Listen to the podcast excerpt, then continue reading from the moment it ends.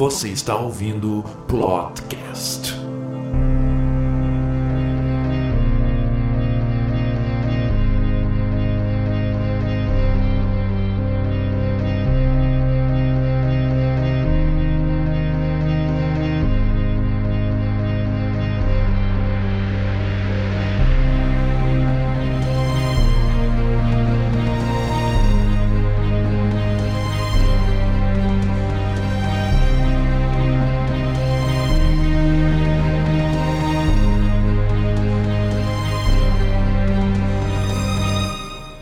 Seja bem-vindo, seja bem-vinda ao Plotcast. Isso, hoje não é o Plotcast Drops, olha só. O Plotcast linear está de volta. Porque, gente, é Star Wars, tá? Então, Star Wars tem que ter Plotcast, tem que ter todos os Plotcasts possíveis e imagináveis do mundo real, da galáxia distante, de qualquer tipo de universo. Hoje a gente fecha o ciclo sobre os últimos Jedi aqui no Plotcast. Eu sou o Alexandre Kirst e você encontra todo o nosso conteúdo em plots.com.br. Para ouvir o Plotcast, você pode acessar soundcloud.com/plotcast ou então assinar o nosso feed no iTunes ou no seu agregador preferido de podcasts. Certo? Então vamos lá. Vamos falar sobre Star Wars Episódio 8: Os Últimos Jedi.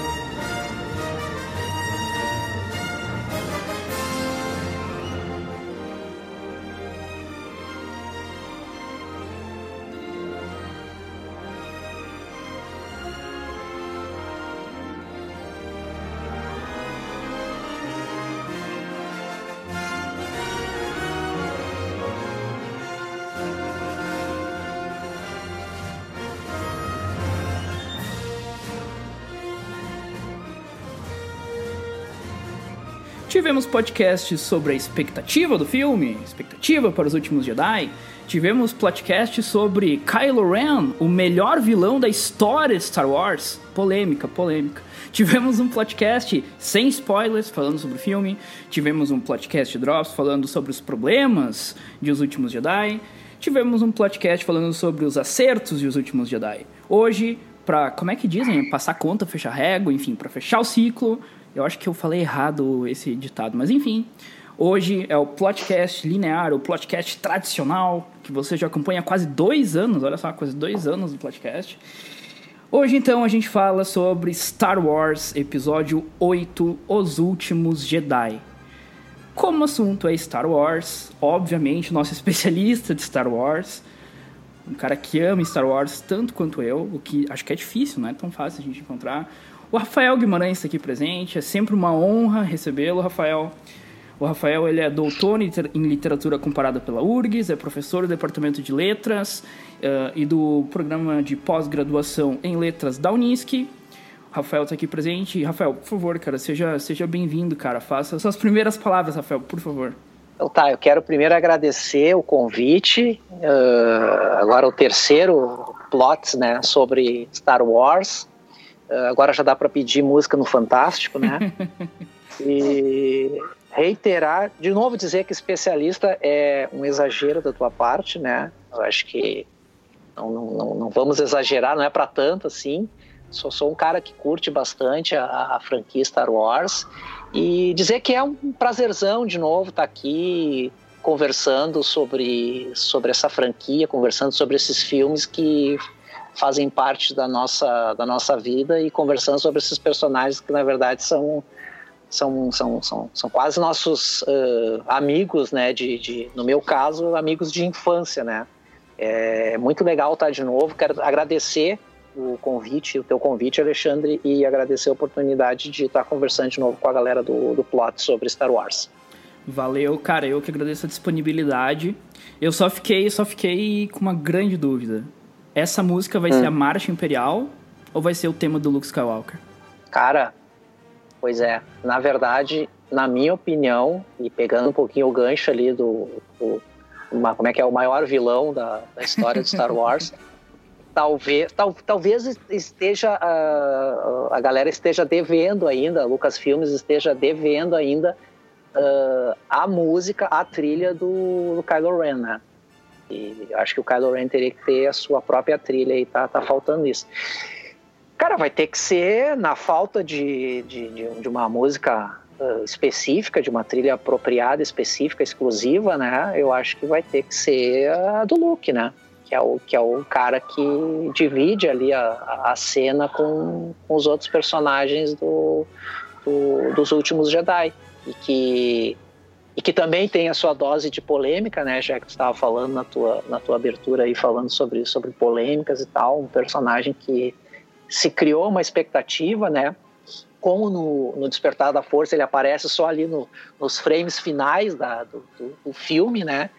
E, então se criou, se empurrou, na verdade, a expectativa uh, com relação ao retorno do mestre Jedi, do mestre Luke Skywalker, se, se empurrou essa expectativa para esse filme então, ele. Isso, claro, essa expectativa gerou uma.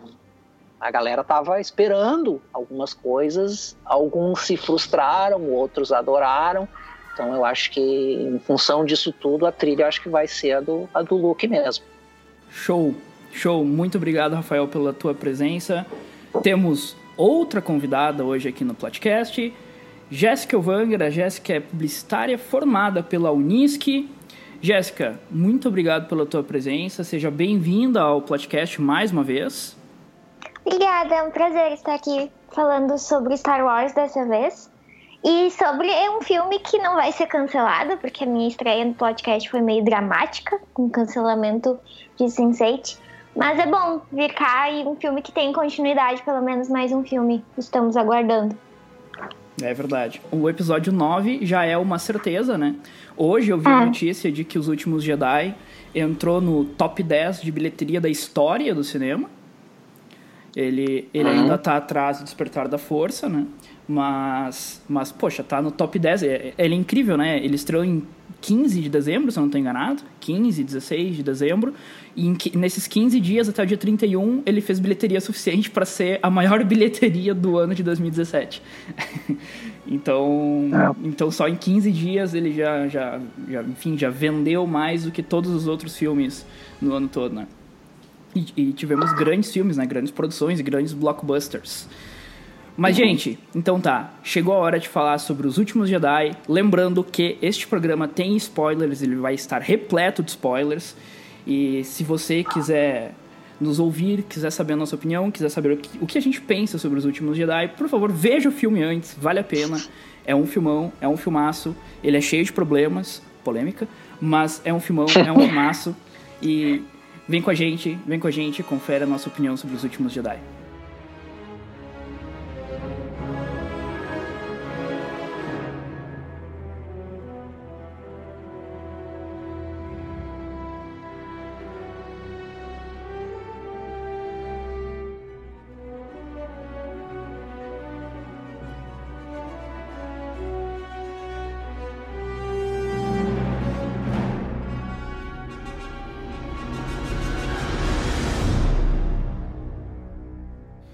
Iniciando o nosso papo, então, vamos fazer o que a gente sempre faz aqui no, no, no podcast, um pouco mais brando, porque a gente já falou tanto sobre os últimos Jedi, mas vamos, vamos dar o contexto do filme. Cara, é o primeiro Star Wars que começa exatamente no ponto que o filme anterior nos deixou porque ele começa exatamente naquele cliffhanger que, que o, o Mark Hamill gosta de falar bastante, né? O, o, o gancho, o cliffhanger, exatamente eles estão lá em, naquele, naquele monte, enfim, o cliffhanger do inglês, né? Uh, com a Rey, com o sabre de luz estendido pro Luke, com a primeira ordem uh, seguindo a resistência, e não tem nenhum pulo temporal, como normalmente acontece em filmes Star Wars. Ele literalmente segue um momento depois, um piscar de olho depois. Pra gente passou dois anos, pra eles não passou nenhum momento. a gente tem a primeira ordem perseguindo a resistência, A gente tem a Rey esperando pelo Luke, aquela expectativa do que, que vai acontecer. Temos o Kylo Ren lidando com as suas batalhas internas depois de matar ninguém menos que Han Solo, o pai dele. A gente não pode esquecer que Os Últimos Jedi é o filme do meio de uma trilogia, uma coisa que já é certa, como a Jéssica acabou de comentar. Uh, a gente tem o Despertar da Força episódio 7. Quando começa o Despertar da Força episódio 7, nós já sabemos que será uma trilogia, que serão três filmes, teremos 7, 8 e 9. O 8, assim como foi o 5, como foi o 2, é aquele episódio do meio. Então a gente não pode esquecer isso, eles precisam seguir o que foi, o que foi nos apresentado ali no Despertar da Força e deixar em um ponto, enfim, uh, um ponto passível de, de, contar uma história, ele não pode literal, sim, simplesmente fechar todo o arco narrativo. O que eu percebo, e aí é bem uma opinião pessoal, uh, de certa forma o, os últimos Jedi ele quebra um pouco. Uh, ele tem uma ruptura com esse storytelling padrão. E aí é uma opinião bem pessoal minha. Uh, eu gostaria muito de saber a opinião de vocês. Uh, o que vocês acharam de uma maneira bem geral, assim? Qual foi a, a sensação de vocês? Qual é a opinião de vocês sobre os últimos Jedi? Eu gostei bastante do filme. Claro, a gente. É, é, o problema da expectativa, né? É uma, é uma emoção, é um sentimento que a gente tem que administrar, principalmente quando a gente está falando de, de, uma, de uma franquia ou de uma série de, de, de, de filmes que, que tocam a gente, que, que dizem bastante para a gente, com as quais a gente tem uma relação uh, de afeto e tal. Então a expectativa é sempre, é sempre um problema, é uma sensação legal, mas é sempre um problema porque pode uh, tu pode dar com, com a cara na parede, pode dar com, com os burros na água. Uh, mas foi um filme que me agradou bastante. Uh, eu concordo contigo com essa tua, nessa tua observação de que os últimos Jedi ele quebra um pouquinho com essa com esse padrão, né, com essa estrutura padrão de, de, de, trilogias, né? Uh, e é um filme então que ele ele surpreende, ele ele me surpreendeu me surpreendeu em alguns aspectos. Eu, eu, eu fui sem, sem spoilers, né? eu fui assistir sem saber muitas coisas, alguns detalhes que, que eu já tinha lido na internet, algumas coisas que eu já tinha algumas informações que eu já tinha quando quando eu fui assistir, mas pouca coisa. Então foi um filme que eu que me surpreendeu bastante e foi um filme que gerou bastante bastante polêmica, gerou bastante comentário nas comunidades, nos fãs e pela internet afora, né? Uh, em termos de pontos positivos, por exemplo, eu vou destacar um que até a gente já, já comentou ali quando a gente falou da, da questão da trilha e tal, né? Para mim o que ficou bastante, saltou bastante aos olhos, me chamou bastante atenção, foi o crescimento do Kylo Ren como personagem, né? Nessa, né, nessa, nessa questão da expectativa, como despertar da força, até no próprio título né, do primeiro filme da, dessa terceira trilogia, uh, ele estava muito centrado na Rey, né, o despertar da força era o protagonismo era uh, o da Rey, né, uh, de uma figura feminina e tal. E isso meio que, pelo menos para mim, deixou uma, uma, uma, impressão, ou deixou uma, uma, uma, sensação de que, de que esse protagonismo da Rey ele seguiria no, nos últimos Jedi.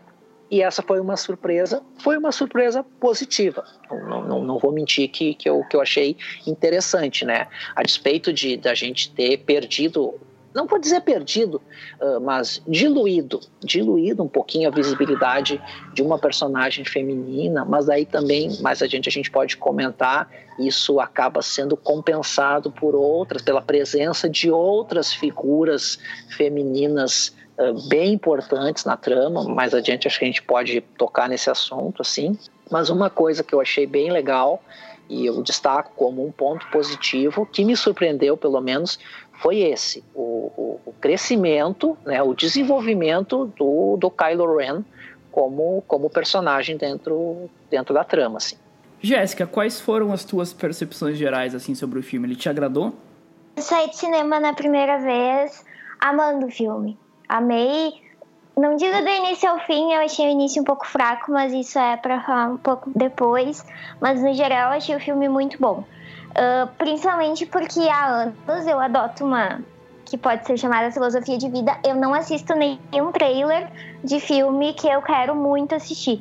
Uh, Star Wars, por exemplo, outros filmes que eu gosto e li, se tem livro, que eu já li livro e tal, eu não quero, eu não costumo assistir os trailers porque eu sempre ia pro cinema com uma baita expectativa e chegava lá, acontecia uma coisa totalmente diferente.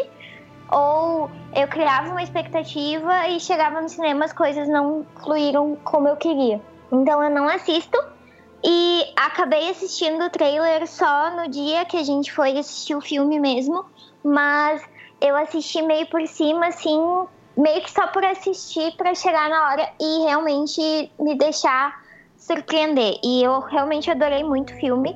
Uh, assim como o Rafael falou, gostei bastante da questão do Kylo Ren aparecer mais, dele desenvolver um pouco desse, não digo protagonismo, mas desenvolver um pouco mais personagem, porque é um personagem bem forte, é bem marcante e que eu pelo menos fiquei com a sensação que no Despertar da Força, embora ele tenha aparecido e tenha tido visibilidade, ele não foi desenvolvido tudo o que poderia. Ele ficou muito certo. Era importante ter aquela questão daquele daquela dúvida dele, dele querer se comparar ao avô e tal, mas mesmo assim não mostrou todo o potencial que o personagem tinha.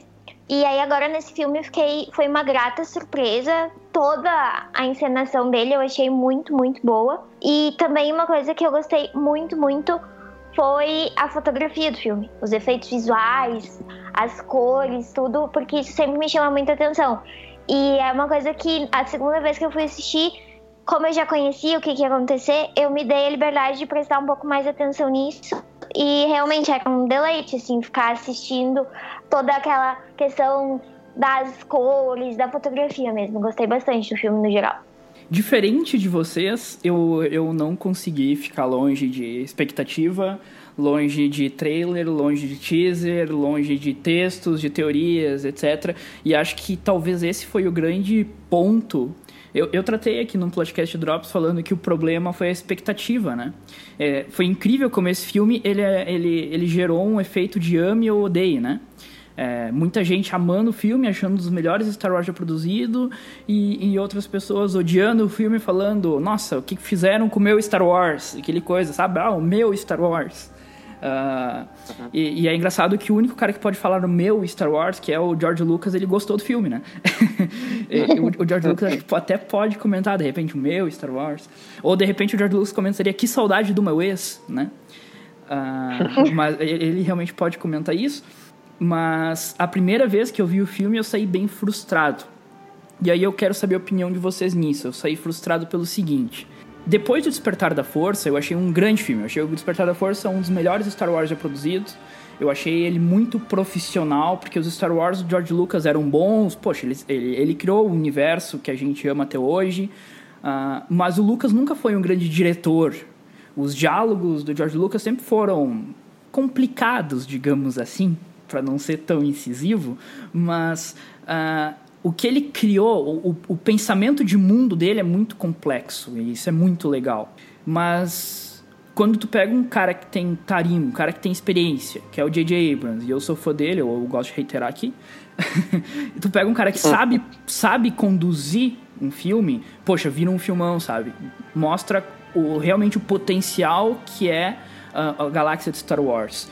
Uh, e aí o que o J.J. Abrams fez foi muito legal, assim. Poxa, ele tem o Mark Hamill, ele tem o Luke Skywalker e ele coloca o Luke só na última cena do filme.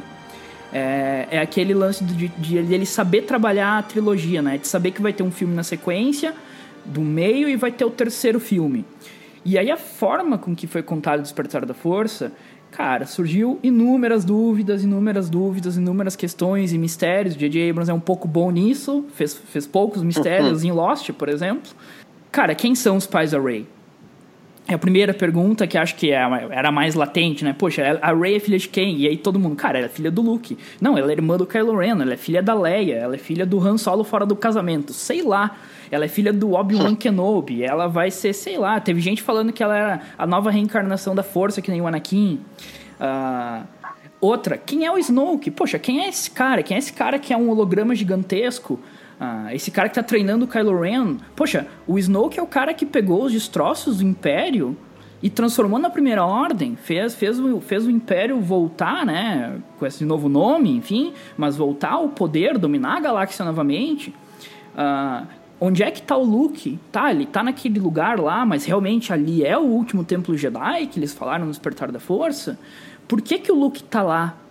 Por que enquanto tava tudo acontecendo, por que que ele deixou a Primeira Ordem subir ao poder? Ele sendo o último Jedi, como é dito no início do Despertar da Força, e é trazido agora essa questão dos Os Últimos Jedi, pro título desse filme. Uh, e aí, nesse meio tempo, ainda surge a fatalidade da morte da Carrie Fisher, né? Então a gente estava esperando o seguinte: uh, não era nem ser, né? Era tipo, quando, como eles vão matar a Leia? Como? O que, que eles vão fazer, né? Uh, e aí é incrível que todas essas perguntas. Uh, o, o, Ryan Johnson, que é o diretor e também ele é o roteirista, ele é o roteirista único desse filme aqui, então ele é o único cara que tomou para si toda essa responsabilidade. E, poxa, que responsabilidade, né? parece. Eu, eu citei isso no podcast Drops, mas parece que ele, ele tem um, uma necessidade de querer surpreender em todas essas questões. E eu acho que ele foi muito exitoso nisso, sabe? Eu acho que ele conseguiu surpreender todo mundo, porque não teve nenhuma teoria. Poxa, Star Wars tem milhões e milhões e milhões de fãs e ninguém acertou, ninguém tem uma linha dizendo, ó, oh, eu, eu, eu sabia o que era o filme. Não, porque foi, foi, foi por um caminho que pouca gente esperava, assim. Uh, e eu acho que ele foi muito exitoso nisso. E aí acho que vem a minha frustração por causa de toda essa criação da expectativa, né? De é isso, é isso, é isso, é aquilo. E tu chega lá e tu tem que lidar com a frustração, né? Tu tem que lidar com o erro. Poxa, eu estava errado. E coisas nesse sentido. Uh, eu queria saber de você sobre, essa, sobre essas questões, sobre essas dúvidas, assim. Eu acho que, que, que o Ryan Johnson foi muito, foi muito feliz no caminho que ele trilhou dessa resolução, das respostas, enfim. Uh, mas será que, que essas resoluções que ele trouxe são satisfatórias? Ou será que elas são apenas surpreendentes? E talvez um pouco.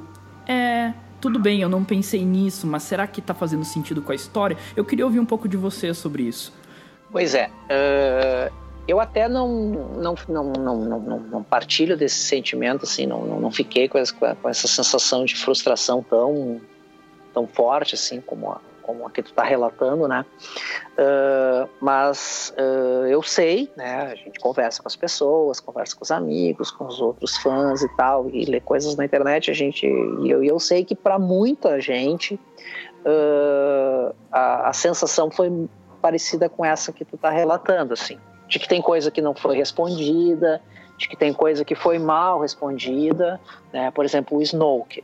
O Snoke não sabe ao, ao, final dos últimos Jedi, o mistério continua.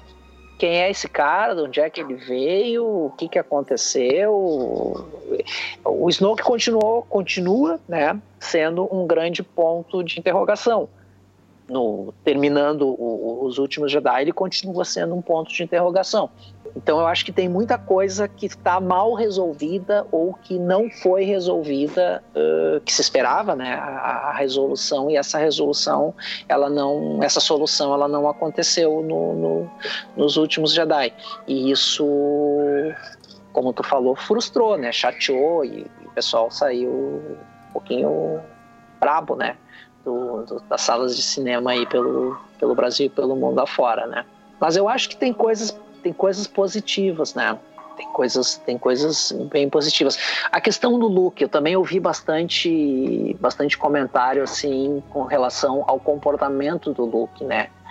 que essa, essa, essa dúvida, essa hesitação, isso que tu comentou aí do, tá, o Luke então simplesmente jogou a toalha, pendurou as chuteiras e lavou as mãos e isso não é mais problema meu, ficou lá na, naquela ilhota lá e o bicho comendo, e o, né, o pau pegando, e o império ressurgindo das cinzas, e ele, ah, isso não tem nada mais, não tem, não tem, não tem nada mais a ver com essa história.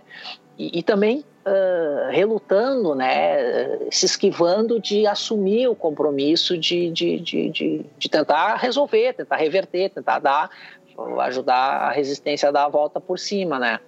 Então, é esse comportamento, essa atitude do Luke, muita gente, amigos com quem eu conversei depois de assistir o filme, uh, pegaram nesse ponto, assim. né, do personagem do Luke ah, ficou estranho, né? Ficou meio incoerente. Então, a questão do Luke também foi, foi, foi uma coisa meio problemática. Na minha opinião, não foi tão problemática assim. É, não, eu acho que o, a questão do Luke não é, eu não vejo, pelo menos, como um problemão, assim. Eu acho que é, uh, eu acho que eu coloco o comportamento, a atitude, o, o Luke Skywalker nesse filme uh, dentro de, um, de, uma gavetinha, assim, vamos dizer, que é para mim uma característica positiva do filme, uh, que acontece com o Luke, acontece com outros personagens, Kylo Ren, por exemplo, que se tornam personagens mais complexos, né? que se tornam personagens mais problemáticos, personagens que têm dilemas mais, mais, mais pesados, mais intensos. E isso eu acho que pode, o que, o que me parece que foi visto, foi, foi interpretado, foi por muitas pessoas como incoerências ou, ou, ou inadequações, uh, eu vejo isso como uma coisa positiva como uma complexificação das personalidades dessas figuras, né? E, e, daí eu acho isso legal. Eu vejo isso como uma coisa positiva uh, do filme. O que eu acho que está complicado mesmo, talvez uh, se resolva uh, em flashbacks, em, em, alguma, em algum recurso dessa natureza no terceiro filme, quer dizer, no nono filme, né? é a questão do Snoke. Talvez o nono filme, o episódio 9, ele nos explique de onde surgiu o Snoke, né? Daqui a pouco estamos empurrando pro, pro último filme da, da, da terceira trilogia uh, a, a, biografia desse cara, né? De onde é que surgiu e como é que, como é que ele conseguiu recriar toda essa o lado negro da força, né? Jéssica, gostaria de ouvir tua, tuas posições sobre essas questões? Sobre os pais da Ray, eu sempre fiquei um pouco com o pé atrás uh, de todas as teorias criadas, porque para mim nenhuma delas respondia satisfatoriamente porque os pais iam abandonar ela. Porque todas as, exceto, sei lá, ela, eu, eu vi até coisas sobre ela ser uma filha do Darth Vader. Eu fiquei pensando, gente, vocês não fazem ideia assim de noção de tempo e tal. Uh, uh, mas todas as outras coisas uh, me fizeram pensar que nenhum dos personagens que cogitaram ser pais dela uh, fariam esse tipo de coisa de abandonar a filha ou de simplesmente sumir. E quando veio a resposta no diálogo dela com o Kylo Ren de que, na verdade, ela sempre soube quem eram os pais dela e que, na verdade, eles não são ninguém, que eles abandonaram ela, foi tipo um tapa na cara, assim. Porque no primeiro filme tu te envolve emocionalmente com a personagem e nessa busca dela, nessa ânsia que ela tem de encontrar os pais. E aí quando vem no segundo filme e tu descobre que na verdade tu certamente passou na nossa cabeça em algum momento de que não era ninguém importante, ninguém que dava muita bola para ela, mas a gente logo dissipa porque são tantas teorias que a gente quer se pegar que um personagem importante vai ter dado origem a outro personagem importante. Mas eu gostei muito dessa questão dela não ser filha de ninguém, principalmente por um ponto que prova que para tu ser Jedi ou para tu ser uma pessoa importante, tu não precisa ser filho de alguém importante. Tu não precisa ser filho de, filho de Jedi para se tornar uma Jedi. E isso foi uma coisa que me marcou muito no filme. Foi uma das coisas, assim, umas, uma das gratas surpresas que eu tive com esse filme. De deixar explícito ela é uma Jedi, ela é uma mulher Jedi e ela não é filha de ninguém importante. Ela é filha de um casal de bêbados que vendeu ela em troca de bebida. Pronto. E ainda assim teve toda aquela história dela nunca ter desistido, dela sempre procurar os pais, dela tentar se manter, ficar onde ela foi abandonada, na certeza de que um dia ela ia encontrar eles. E até mesmo quando ela resolve se juntar à rebelião para buscar o Luke e tal, ela ainda vai meio pensando em quando ela vai voltar, com o sentimento de que ela tem que encontrar os pais dela. Mas eu achei realmente, com perdão da expressão, muito foda a forma como isso foi resolvido, sabe?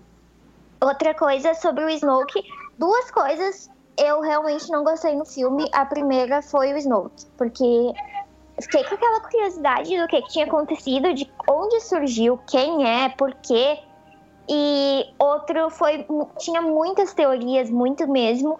Uh, de quem poderia ser ele, inclusive personagens de séries paralelas uh, de Star Wars. E daí eu ficava com aquela coisa tentando buscar semelhanças, até mesmo físicas e do jeito de agir, de falar com algum outro personagem já conhecido, quando de repente ele simplesmente morre ali e tu não sabe mais nada dele. Isso foi uma das poucas coisas no filme, duas coisas que eu não gostei, essa foi a primeira. Mas eu concordo com o Rafael de que talvez uh, no terceiro filme eles voltem com essa resposta, sabe? Eu tenho essa esperança ainda, eu tenho esse fundinho de esperança de que eles não vão nos deixar sem saber de onde surgiu o supremo líder Snoke. Uh, sobre o Luke, foi a minha primeira decepção no filme, literalmente. Porque começa o filme e tu já tá naquela coisa, nossa, finalmente eles vão se encontrar, talvez ele seja o pai dela. Ele pega o sabre, olha com uma cara feia e joga pra trás. Eu fiquei tipo, puta merda, o que, que tu tá fazendo? Tipo, não faz isso. Eu fiquei muito brava nessa hora, mas eu percebi, principalmente quando eu assisti o filme pela segunda vez, que não foi uma situação isolada, não foi uma situação para fazer com que despiste tudo o que a gente pensou que poderia acontecer nesse reencontro, nesse encontro deles. Uh, foi uma situação que mostra exatamente como ele está se sentindo, como ele se sente mal com ele mesmo, como ele se sente mal com a Ordem Jedi, e que reflete já nos primeiros minutos de filme o que vai se desenrolar na questão do Luke por quase todo o filme. Que é essa questão dele não tá sabendo lidar com a culpa do que ele fez, ele não tá satisfeito e ele tá lá, como ele disse, ele foi lá para morrer e ele quer ficar lá até ele morrer, ele não tem mais esperança, ele perdeu a esperança, como diz a Ray, ele se desconectou da força. Ele não tá mais acreditando que a força pode fazer algo de bom, que ele ainda pode fazer algo de bom. E eu acho que essa primeira cena foi incrível, assim. E a questão de ele ter permitido a ascensão da primeira ordem, eu vejo que ele não tenha visto outra opção, digamos assim. Ele não se sentiu capaz de impedir isso. Ele não se sentiu à altura de olhar para a irmã dele e confessar para ela que ele tentou matar o próprio sobrinho. Então, eu fico pensando que essa num dilema mais de ser humano mesmo, quando a gente faz uma coisa muito errada, que mexe com a nossa moral, mexe com quem nós somos, isso não é muito incomum de acontecer. E eu achei isso legal de trazer para o filme, de mostrar que até um grande Jedi, um cara super importante, super iluminado, digamos assim, que tem a força, a força super presente nele, num momento desses ele errou, errou feio, e ele se perdeu. Nesse meio tempo, ele se perdeu e acabou deixando, por causa dessa omissão dele, coisas muito ruins acontecerem, como a ascensão da Primeira Ordem. Mas eu achei bem legal como a questão toda foi se desenrolando, sabe? E inclusive dele não ter aparecido no Despertar da Força. Porque esse filme também justifica isso. Ele não teria por que aparecer porque ele não tá fazendo nada além de sobreviver. Ele tá simplesmente existindo e coexistindo com o templo. Ele tá lá preservando e tá lá esperando a morte dele. E eu é, vou repetir, mas essa eu achei muito bom, ao mesmo tempo que logo que eu comecei a assistir o filme eu me decepcionei. Como é assim ele joga o sabre pra trás? Olha o que tu tá fazendo. Mas depois eu entendi o porquê dele ter feito isso. Sobre a Leia, eu já comecei o filme esperando chorar tanto quanto eu chorei com a morte do Han Solo. Porque eu achei mesmo que ela ia morrer, que já tinha ouvido boatos de que eles iam usar filmagens dela anteriores e tal, mas eu não tava convencida disso. A gente, ser humano, sempre espera o pior, né? Eu fiquei esperando que ela realmente fosse morrer, ou que ela nem ia aparecer, sei lá. E aí, quando ela voa da nave, a nave explode com ela e tal, e ela volta, fica meio que em coma, eu pensei, tá, ela vai ficar assim o resto do filme e simplesmente vão deixar ela meio em off ali e tal, vão mencionar ela de vez em quando.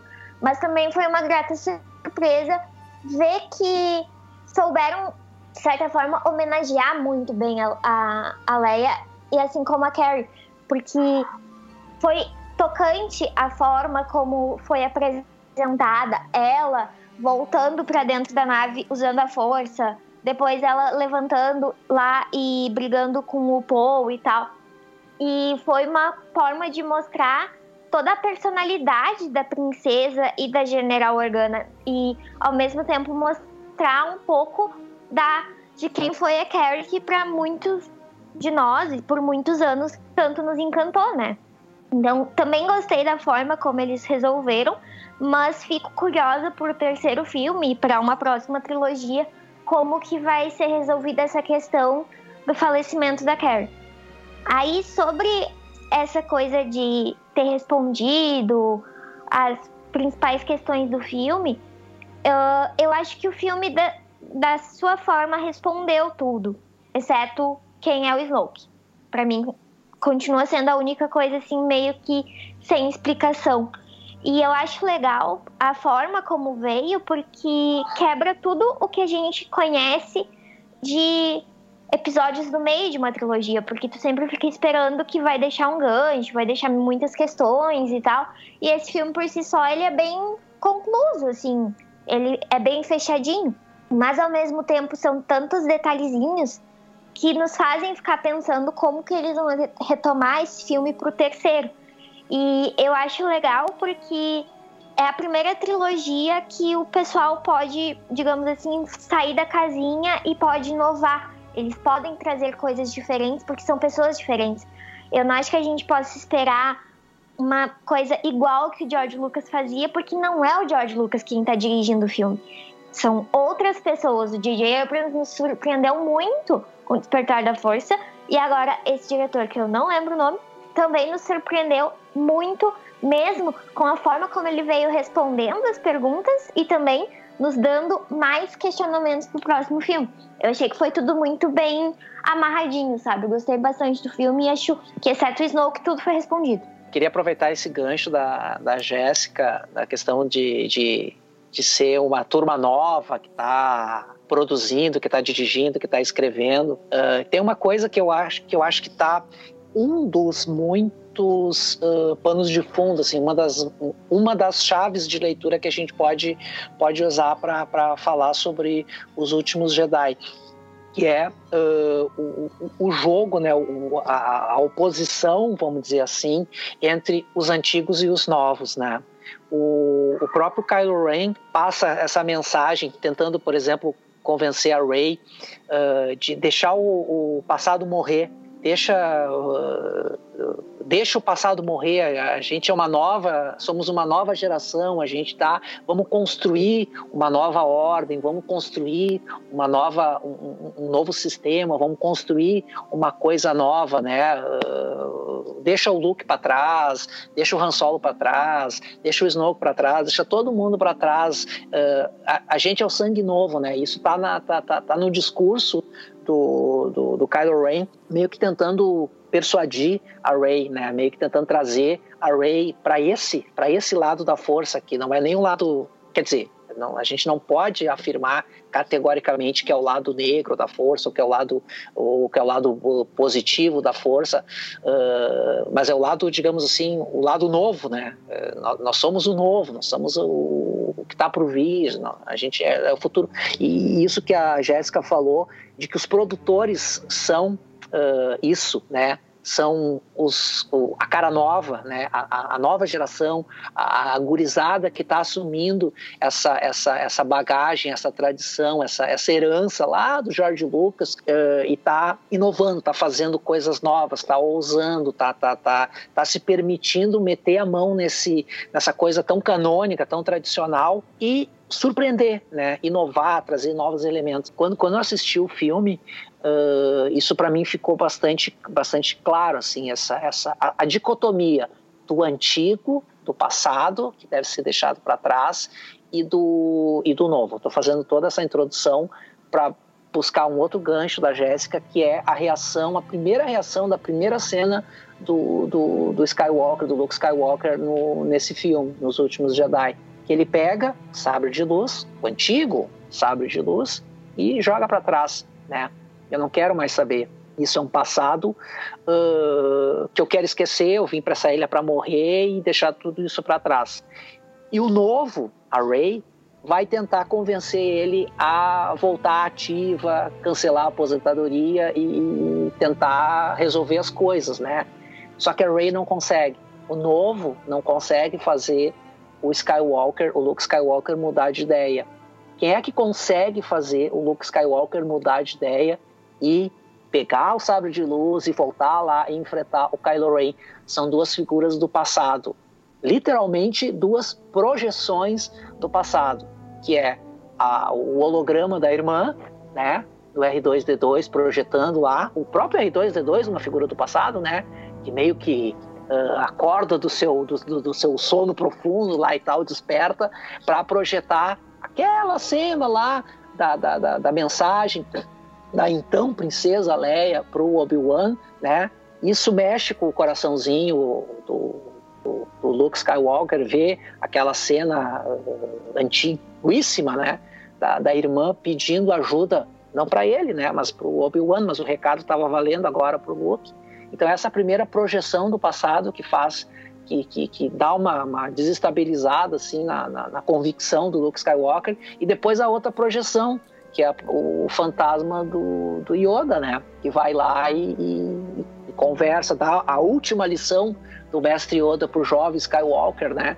Ironicamente, jovem Skywalker, e passa então o Yoda passa essa última lição e são essas duas coisas, esses dois elementos do passado que fazem o, o, o Luke Skywalker uh, voltar, né? Ou reconsiderar a sua a, a ideia de, de, que nada disso mais diz respeito a ele e tal.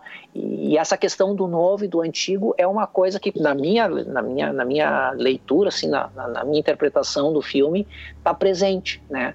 E muitas vezes de uma maneira bastante explícita, né? Por exemplo, vou falar de novo no, no, na fala do discurso do, do, do Kylo Ren, né? Como o próprio Luke fala, é um golpe baixo, né? O que o R2D2 uhum. ali é um golpe baixo. É o início de tudo, né? O Star Wars Uma Nova Esperança começa com uma mensagem da Leia uh, sendo, sendo divulgada ali, sendo, sendo reproduzida pelo R2D2, né? Help me, Obi-Wan Kenobi, you're my hope. Uh, e isso tudo acontece dentro da Millennium Falcon, né? Só isso também. Sim. Não, é, é, é, é, incrível. Quanto mais vocês falam, assim, mais eu vou gostando do filme, sabe? Eu acho que não teve, não teve nenhum outro Star Wars que, que me fez refletir tanto, me fez pensar tanto. E, e, quanto mais eu vou pensando assim, mais eu vou me emocionando, sabe? Eu acho que tem. Ele tem. A mensagem que o filme passa, cara, é incrível, assim. É incrível. Eu acho que se a gente for pensar ali nas camadinhas, assim, né, de uma narrativa, eu acho que a primeira camada, a camada da, da, do texto, cara, é, ele é lindo, né? O filme é bonito. Tem cenas, uhum. poxa, tem, tem, tem, tem planos muito bonitos, uh, os cenários são, poxa, são fantásticos, as naves, o design de tudo é lindíssimo.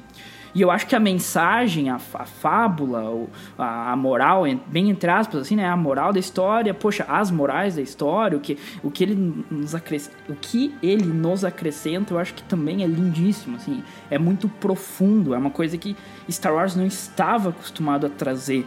Era alguma coisa muito mais. um entretenimento muito mais raso, no bom sentido, bem feito e tal. Mas eu acho que agora eles, eles colocaram muitas camadas, assim.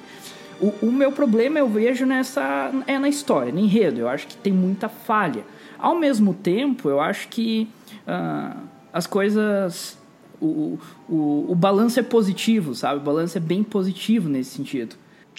Uma coisa que eu quero comentar sobre quando o Rafael falou do Yoda é que quando vem ele ali, a, a projeção dele uh, ali e ele fala pro ele o Luke tá lá querendo defender os livros, querendo defender todo o templo, e aí ele pergunta: "Mas tu leu algum dos livros?" E aí o Luke faz aquela cara assim, ah, não e tal. Aí ele diz que o passado é um mestre e tal, tu tem que aprender com ele, só que tu tem que deixar o passado também. Claro, isso não foi literalmente foi o que eu tomei do filme, e eu percebo que ali a gente toma outra grande lição, como muitas que o Yoda nos dá ao longo dos outros filmes, que o passado ele tem que servir para tu aprender, não para tu ficar remoendo ele. E a gente percebe isso meio que como a metáfora dos livros. Ele tinha todos os livros ali em todos esses anos que ele ficou recluso, e ele nunca leu eles. Ele nunca uh, perdeu tempo, digamos assim, ele nunca deixou de fazer outra coisa para ir lá e pegar esse conhecimento da Ordem, Ordem Jedi. Mas ele sempre ficou com aquilo na cabeça que ele tem que defender os livros. A mesma coisa é ele nunca parou para pensar em como consertar o problema dele com Kylo Ren, no caso com Ben Solo. Mas ele sempre ficou remoendo isso.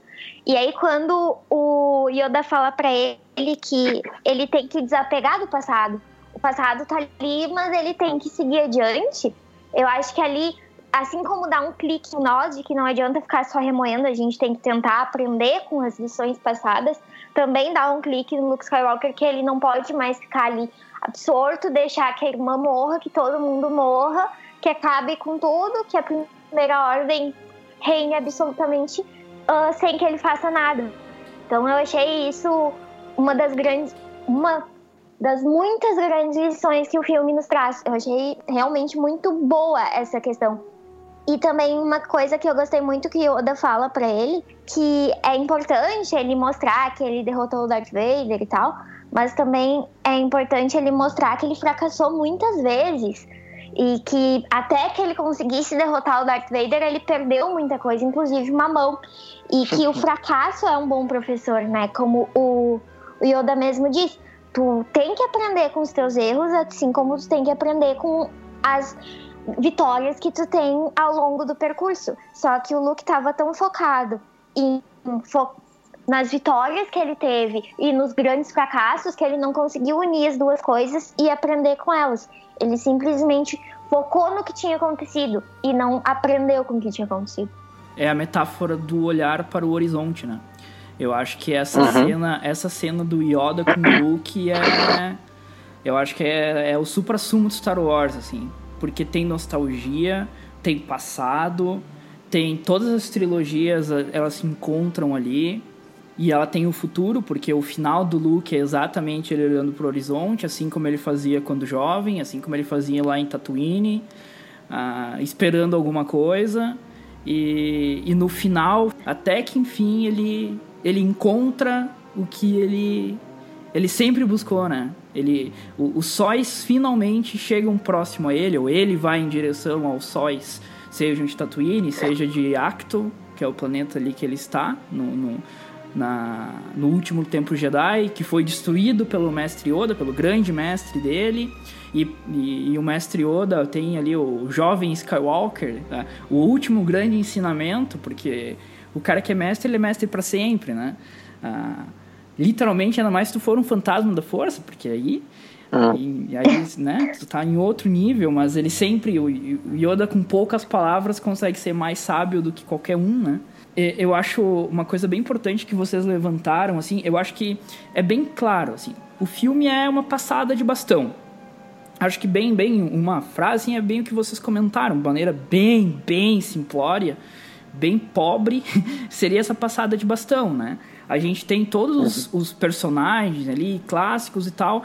Alguns passaram o bastão ainda no Despertar da Força, caso do Han Solo. Outros estão passando, continuaram passando o bastão agora.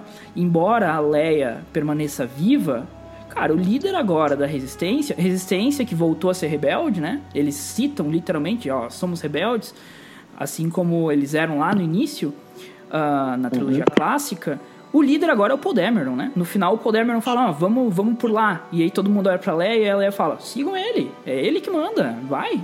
É, é, é, é, é o novo sangue, é o jovem. É, é, e é legal aquela cena da Leia e da Almirante Holdo falando assim, pois é, ele é tão insubordinado, né? Por isso que eu gosto tanto dele. Porque a Leia se vê nele. É, é, né? é a personalidade, um pouco da personalidade da Leia tá no Paul Dameron, né? Uh, e é o, poxa, é o maior piloto da galáxia, o maior piloto dos rebeldes hoje, enfim.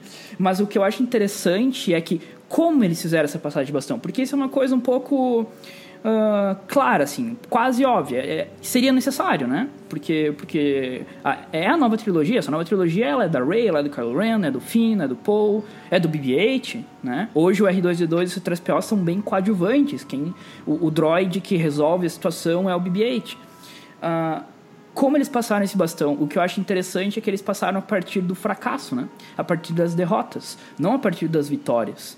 Ah, e, e acho que e o Yoda é muito certeiro nesse aspecto. Eu acho que é, é aquele ponto de virada. O, o, o, primeiro, o primeiro choque é o R2-D2 na Millennium Falcon, mostra a Leia e o Luke tá lá dentro, e ele perdeu o Han Solo. Uh, poxa, é forte. E ainda tem o aspecto de que hoje a Carrie Fisher não tá mais aqui. Obviamente aí transcendendo a ficção, né? Entre ficção e, e realidade. Uh, mas mas a, o golpe final, assim, a gente estava entendendo, tá, mas uh, tudo bem, o, o Luke está se negando, ele é treinar a Rey. A Rey, ela tenta, ela vai diretamente lá para a caverna, né, da, em direção ao lado sombrio. Uh, enquanto isso, a resistência, poxa, é só derrota, é só derrota. Eles perdem quase toda a frota Uh, mesmo quando eles têm uma vitória, que eles conseguiram destruir todas as armas ali da superfície da nave, eles só praticamente o Paul Dameron volta. Então é uma vitória, mas não é bem uma vitória, eles estão sendo perseguidos ainda. Uh, uhum. E aí quando Yoda surge e fala, uh, o melhor professor, o fracasso é, cara, aí cai a tua ficha e tu vê, poxa, velho, esse, esse boneco e, e, porque é o Yoda clássico, é o boneco, não é o 3D, é o Yoda, é o Yoda Yoda, é o mestre Yoda. Poxa, esse cara tá certo mais uma vez, cara.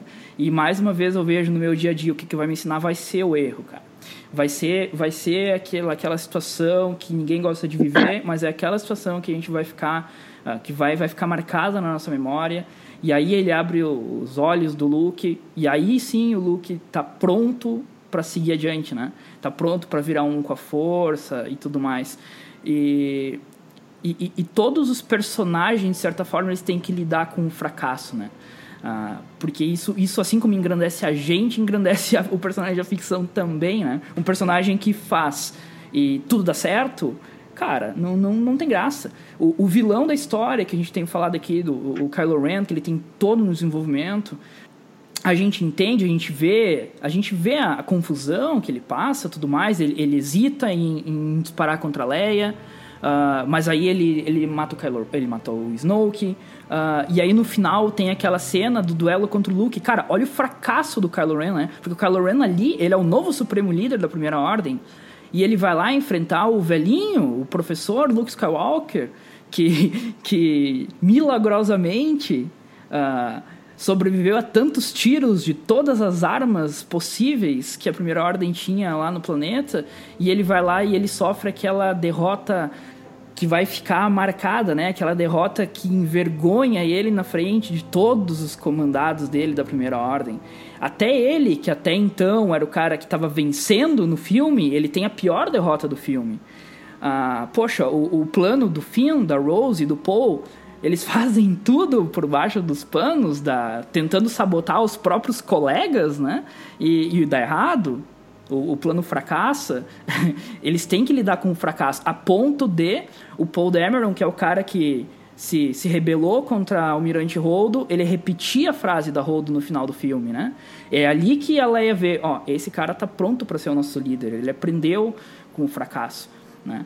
Uh, só que eu acho que o, o, grande, aí a grande chave, o grande, a grande cereja do bolo para mim nesse filme foi o seguinte: tudo bem, é uma passada de bastão e isso era um pouco óbvio, digamos assim, era, era necessário, era uma necessidade. O fracasso eu acho que já é um grande acerto. Poxa, eles estão fazendo isso a partir da derrota, não a partir da vitória. É muito fácil chegar ali, contar que tudo dá certo e etc. Não tem conflito, também tem essa questão. Mas, poxa, eles estão mostrando fracasso e fracassos fortes, todo mundo perde.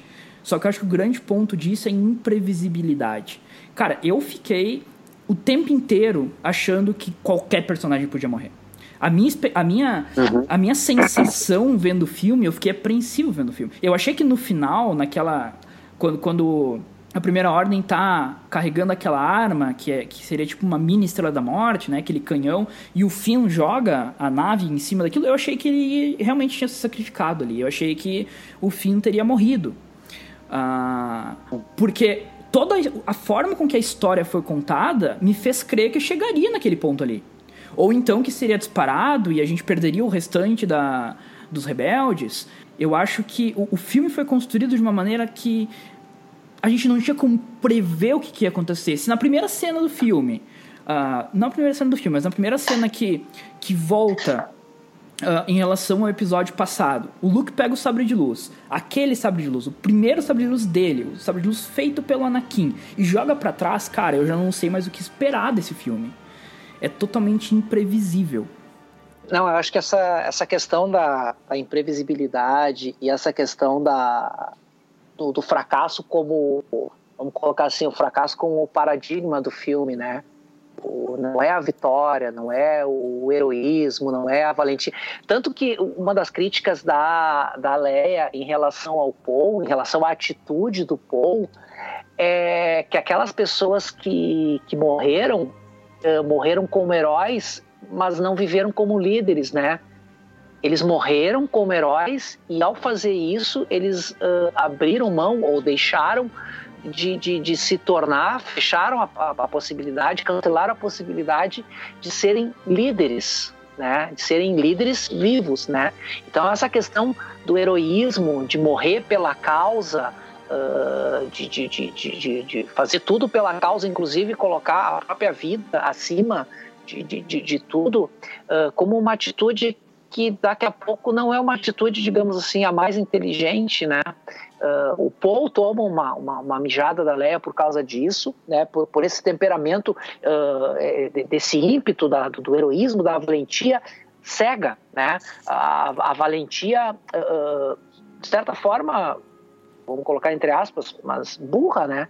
Porque faz sem, sem dar uma olhada no contexto maior. Então, essa ideia do, do, fracasso ser o, a, a, a, grande professora, né, o fracasso ser o, gran, o grande ensinamento, que é meio que uma das grandes mensagens, uma das mensagens principais do filme, tem a ver com uma coisa que foi a, que a Jéssica também já, já, já, já levantou, já, já, já sublinhou, que é a história do, do, do qualquer um pode ser grande, entendeu? Tu não precisa vir da linhagem, tu não precisa ter o sangue. A Ray é filha de um casal de bêbados que vendeu ela por bebida. Então, assim, ó, ela é filha do, do, do lixo. Ela, ela, é, ela é de lugar nenhum, que é, que é no diálogo do, dela com o, com, com, o Luke, né? Onde é que você vem? Ah, eu venho de lugar nenhum. Ninguém vem de lugar nenhum. Bom, ela veio de lugar nenhum. Ela veio de família nenhuma. Ela, ela, ela veio do nada. Jacu é e... é quase um lugar nenhum, que nem diz o Luke. Exatamente, é, Jacu é, o próprio nome já diz, né, Jacu. Jacu é, é um lugar nenhum, é, então uh, acho que essa história do, do, do Zé Ninguém, né, do, do cara que vem do nada, do, do, da escória, né, do, do lixo, do, uh, e esses caras são os, os, os, os, esses caras podem sim se tornarem uh, os líderes. Esses caras podem sim se tornarem os últimos Jedi. Eles podem ser uh, de onde vai ressurgir a fagulha da resistência. Eles podem ser de onde vai a força despertar, né? Uh, e, e, voltar e, e voltar a, a, a, a, dar o equilíbrio do, do, do universo. Então, eu acho que essa questão do fracasso como um, para, como um modus operandi uh, aceitável, o fracasso é um processo válido, é um processo ok. Se aprende com o fracasso, se aprende com os erros. Uh, eu acho que tem uma relação com essa, com o protagonismo dessas, desses, desses é ninguém, desses caras que vieram do nada que não são ninguém, não são ninguém. Mas isso não impede que eles possam se tornar líderes, se tornar Jedi, se tornar grandes figuras e se tornar, no final das contas, uh, o herói. Tu não precisa ter uma linhagem, tu precisa vir de uma linhagem para ser um, um, um, protagonista do Star Wars. Então, acho que essas duas coisas elas elas estão relacionadas né, nesse filme. Eu fiquei com uma dúvida muito séria, porque antes vocês comentaram sobre os livros lá, né, da ordem do no último templo Jedi. Eu fiquei com uma dúvida, será que o cronolapso tava lá no meio, hein? Ah. Falando, falando nisso, gente, www.cronolapso.com.br, dá uma olhada lá, vale a pena. Feito jabá, tá? Feito jabá, eu acho que, acho que é justo, né? Acho que é justo. Sim. Uh, cara, a cena da Rey, que ela vai diretamente lá pra caverna, para aquele buraco lá em Acto, e, e ela pergunta quem são meus pais, eu quero saber quem são meus pais. E aí tem, sei lá, dezenas, centenas, milhares de Ray, uma depois da outra, com um atraso, com um delay, né? Não é todos ao mesmo é. tempo, tem aquele delay. E aí, poxa, aquela cena na frente daquele espelho, digamos assim, tem as duas figuras, elas vêm, elas vêm, elas vêm, elas se fundem e revela ela própria. Cara, uhum. é muito forte. É, é. é poxa, é muito forte. Eu, eu acho que esse filme, ele tem assim, ó. A gente pode pensar em cenas marcantes, em cenas fortes, cenas bonitas. E, poxa, a gente vai ficar três horas falando, porque, cara, tem muita coisa. Uh, sobre o Snow, que vocês já falaram, cara, eu acho que o Snow que foi uh, um personagem muito mal aproveitado, muito mal. Acho, que a Capitã Phasma também. Nossa, a, Capitã Phasma é ainda mais do que o Snoke. Uh, o Snoke a gente vê ainda um pouquinho. Poxa, a Phasma não faz absolutamente nada no filme. Só te cortando, é, essa era uma das expectativas que eu tinha em relação a esse filme, que essa personagem fosse crescer, né? Sim, sim. Ela... ela... é uma espécie de Boba Fett, né? Uhum. Porque o Boba Fett também era um personagem que se esperava, poxa, ele tinha um design legal, diferente, e que também não fez nada. Mas, poxa, o Snoke me parece muito um personagem. Cara, pegaram ele e colocaram ele numa lixeira e pronto, a gente não precisa dele. Não precisamos de Snoke. E, e eu acho assim, a história se sustenta. Eu, eu, acho que o Snoke não é um problema, sabe? Eu acho que a saída do Snoke permite o crescimento do Kylo Ren, né? Até porque, uhum. poxa, aquela cena ah, do Snoke, ele, ele ali torturando, né, a, a Rey. E aí, cara, aquela cena é fantástica porque o Snoke ele narra a própria morte. Poxa, uhum. é, é, é nossa, é, é muito legal. Eu achei um pouco inverossímil. Se ele tá vendo a mente do Kylo Ren, na teoria ele conseguiria prever isso. Ou então, por outro lado, a gente mostra, a gente pode ver como o Kylo Ren é forte. O Kylo Ren consegue esconder os próprios pensamentos, esconder a mente dele, a cabeça que ele pensa do, do Snoke.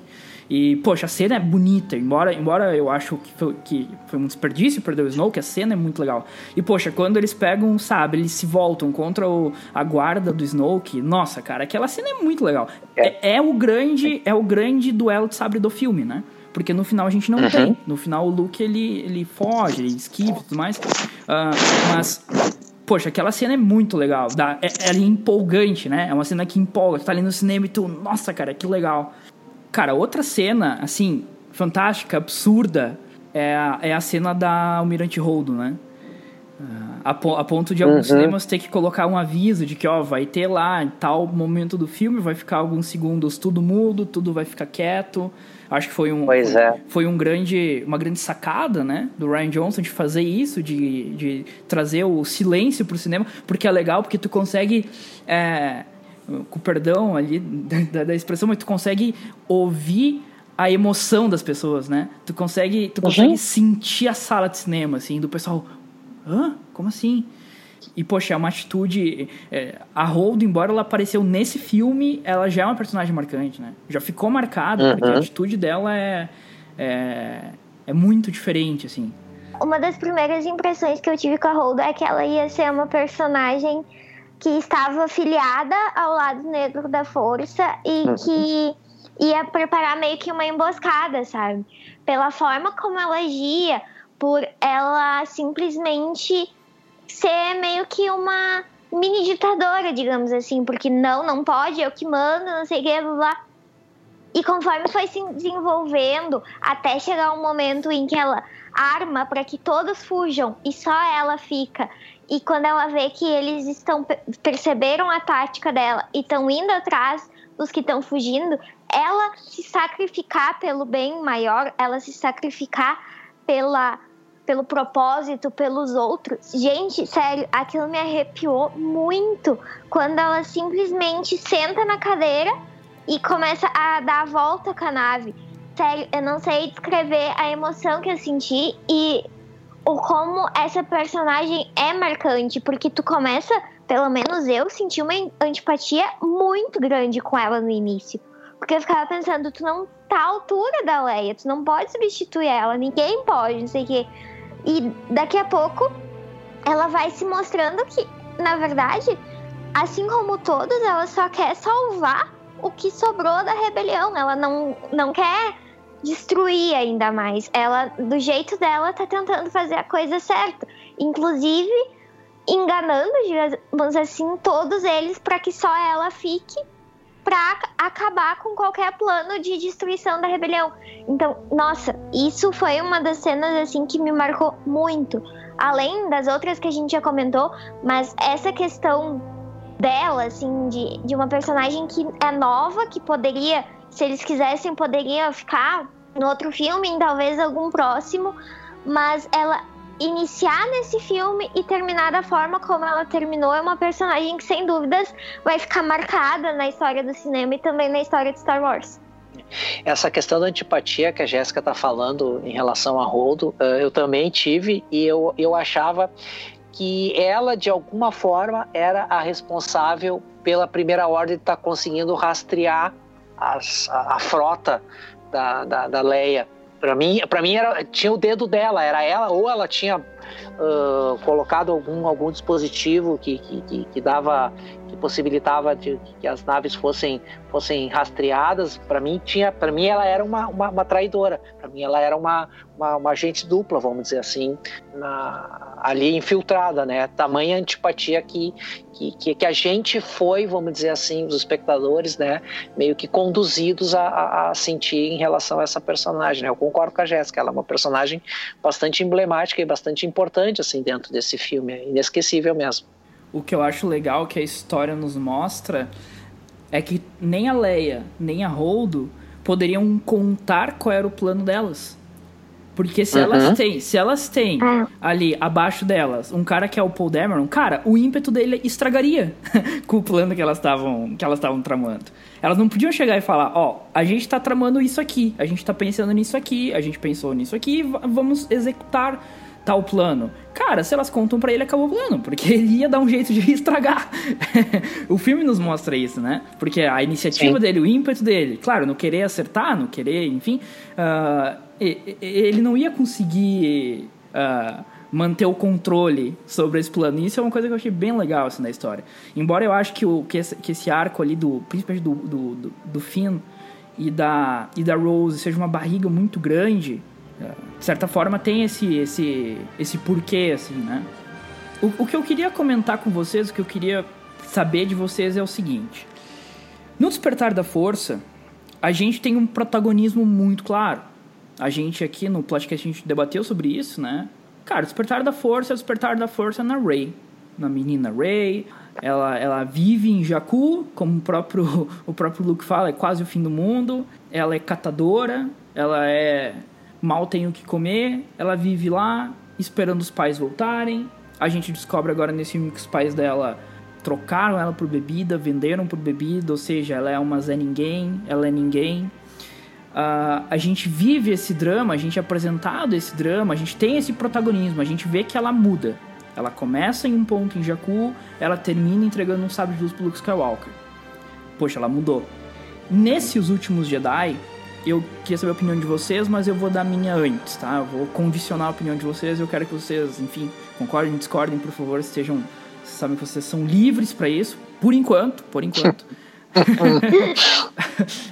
mas, cara, o protagonista desse filme é o Luke. Porque quem muda nesse filme, tá? Eu acho que, como a gente comentou, vários personagens, né? A maioria deles. Uh, o meu problema, talvez maior com esse filme, é que a protagonista da trilogia, que é a Rey, ela permanece igual nesse filme. Porque tudo bem, ela tem ali, ela tenta fazer o Luke treinar ela, o Luke não quer, ela tem aquele treinamento mais ou menos, né? O passo um, passo dois, o terceiro passo ainda é, é uma surpresa. Eu acho que o Luke vai voltar como um fantasma da força no próximo filme passar o terceiro ensinamento. Uh, porque uhum. ele não é passado, né? Tem o primeiro, tem o segundo, o terceiro ficou subentendido, enfim, o que seria. Uh, eu acho que é, é, um bom gancho, né, para voltar o Luke no próximo filme e, enfim, finalizar talvez o treinamento do Rey, enfim, aparecer em algum momento chave da história, como Yoda apareceu nesse aqui. Uh, uhum. Mas a Rey, a evolução dela no final ela levitar as rochas, tudo bem. Mas entendo, ela se frustrou com o próprio Kylo Ren, mas cara, ela teria que ser muito ingênua para tentar trazer o Kylo Ren pro lado da luz Poxa, ela viu no final do set o Kylo Ren matar o Han Solo. O Han Solo é o, é o pai do Kylo Ren, ela viu aquilo acontecer. Entendo que ela estava frustrada com o Luke e tudo mais, mas uh, a gente tem toda a evolução do Kylo Ren como um vilão, então, então de certa forma, eu não coloco ele como um protagonista, né? Se a gente for pensar no, sei lá, time mocinho, time bandido, vamos fazer assim. Uh, não sei se Star Wars ainda pode ser lido dessa forma, acho que também tem pois essa é. questão. Mas, mas eu É. vejo o protagonismo do Luke, né? Porque a gente queria saber o Luke e tal. Poxa, o Luke é o cara que tem que lidar ali. O principal fracasso é o dele. Ele aceitar que, o, que ele transformou o Ben Solo no Kylo Ren. Por mais que já existisse essa tendência ao lado negro, ah, ele foi o grande catalisador para isso acontecer de vez. Poxa, e o que é fantástico, fazendo um parênteses aqui, a questão das perspectivas. Nossa, cara, eu achei sensacional, porque a gente tem três visões sobre um- a mesma ação e a gente não tem como saber qual é que é a visão real, qual é a verdadeira, porque é, é ponto de vista, né? Cada um tem o seu. A gente tá aqui gravando entre três pessoas. Eu tenho um ponto de vista, a Jéssica tem outro, o Rafael tem outro. Nenhum deles ah, é, é melhor ou pior que o outro. Embora, embora o meu é um pouco melhor porque eu sou o editor do programa, então eu vou fazer com que eu tenha É, mais. eu- Eu, te- eu tenha mais. Eu tenha um pouco mais de coerência do que vocês, mas tudo bem. Isso é uma coisa que faz parte da vida, né? Sim, Não, tô claro. brin- tô, brincando, tô brincando, gente. Mas eu achei fantástico essa questão da perspectiva. E que é exatamente sobre o Luke. Essa perspectiva é sobre o Luke, sobre o Kylo Ren. Tudo bem, cada um conta a sua versão, digamos assim. Então, de certa forma, o protagonismo é entre os dois. O embate final do filme é entre os dois, né? Embora seja uma, uma projeção e o Kylo Ren, mas é entre os dois. Ah, tanto é que o Luke aparece mais jovem, né? O Luke aparece, ele não tá, ele não tá tão, tão velho quanto ele tá no, no tempo real ali da história. Ele aparece no. Como, como, como o Kylo Ren lembrava. ah, Sim. um embate entre os dois. Então, de certa forma, esse protagonismo, daí eu queria saber de vocês, me parece que é do Luke Skywalker. E aí eu, te, eu acho que tem um certo problema, porque no 9 a gente vai ter que voltar o protagonismo pra Rey. Ela que vai ter que lidar com o que, que ela vai fazer. Ela vai construir uma nova ordem Jedi? Será que o tempo vai pular? Será que vai seguir a partir dali? Será que vai se pular um ano, dois anos, dez anos? A Rey já vai ser uma mulher e vai estar treinando uma nova geração de Jedi? Talvez aquele gurizinho do final, né? Que aquela cena também é outra cena fantástica. Eu me arrepio em pensar naquela cena. Poxa, é- é- é- são crianças escravas que estão seguindo com a lenda Skywalker, né? Skywalker virou a lenda. Enfim, cara, poxa, é genial, né? É, nossa, é, é marcante, assim. Ah, será que a Rey vai estar treinando essa nova geração de Jedi?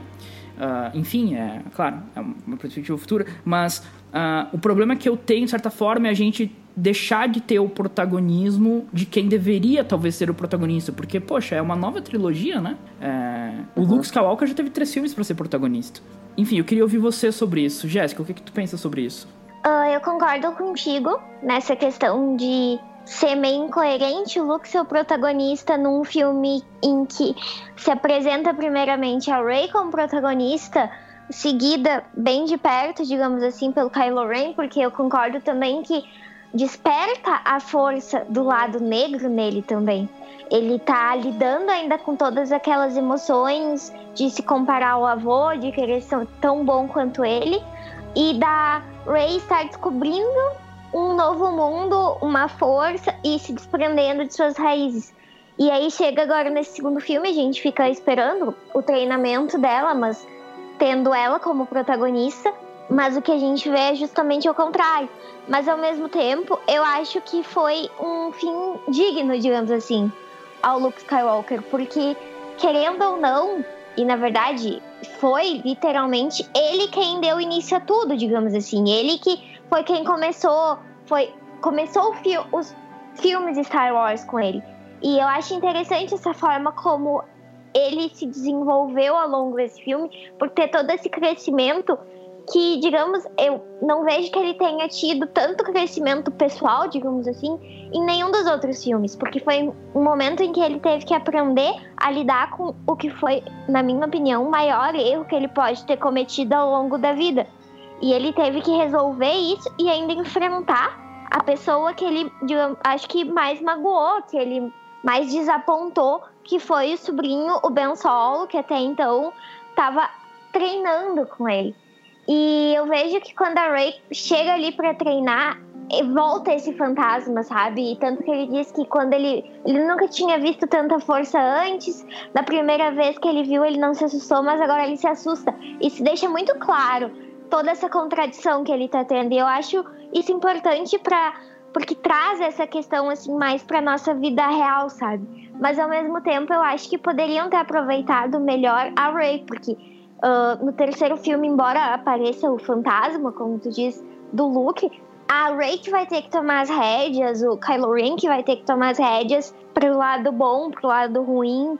Uh, ou não sei como que eles vão trazer, se vai continuar tendo um lado bom e um lado ruim, mas são essas novas figuras quem os que vão comandar, digamos assim, os filmes a partir de agora.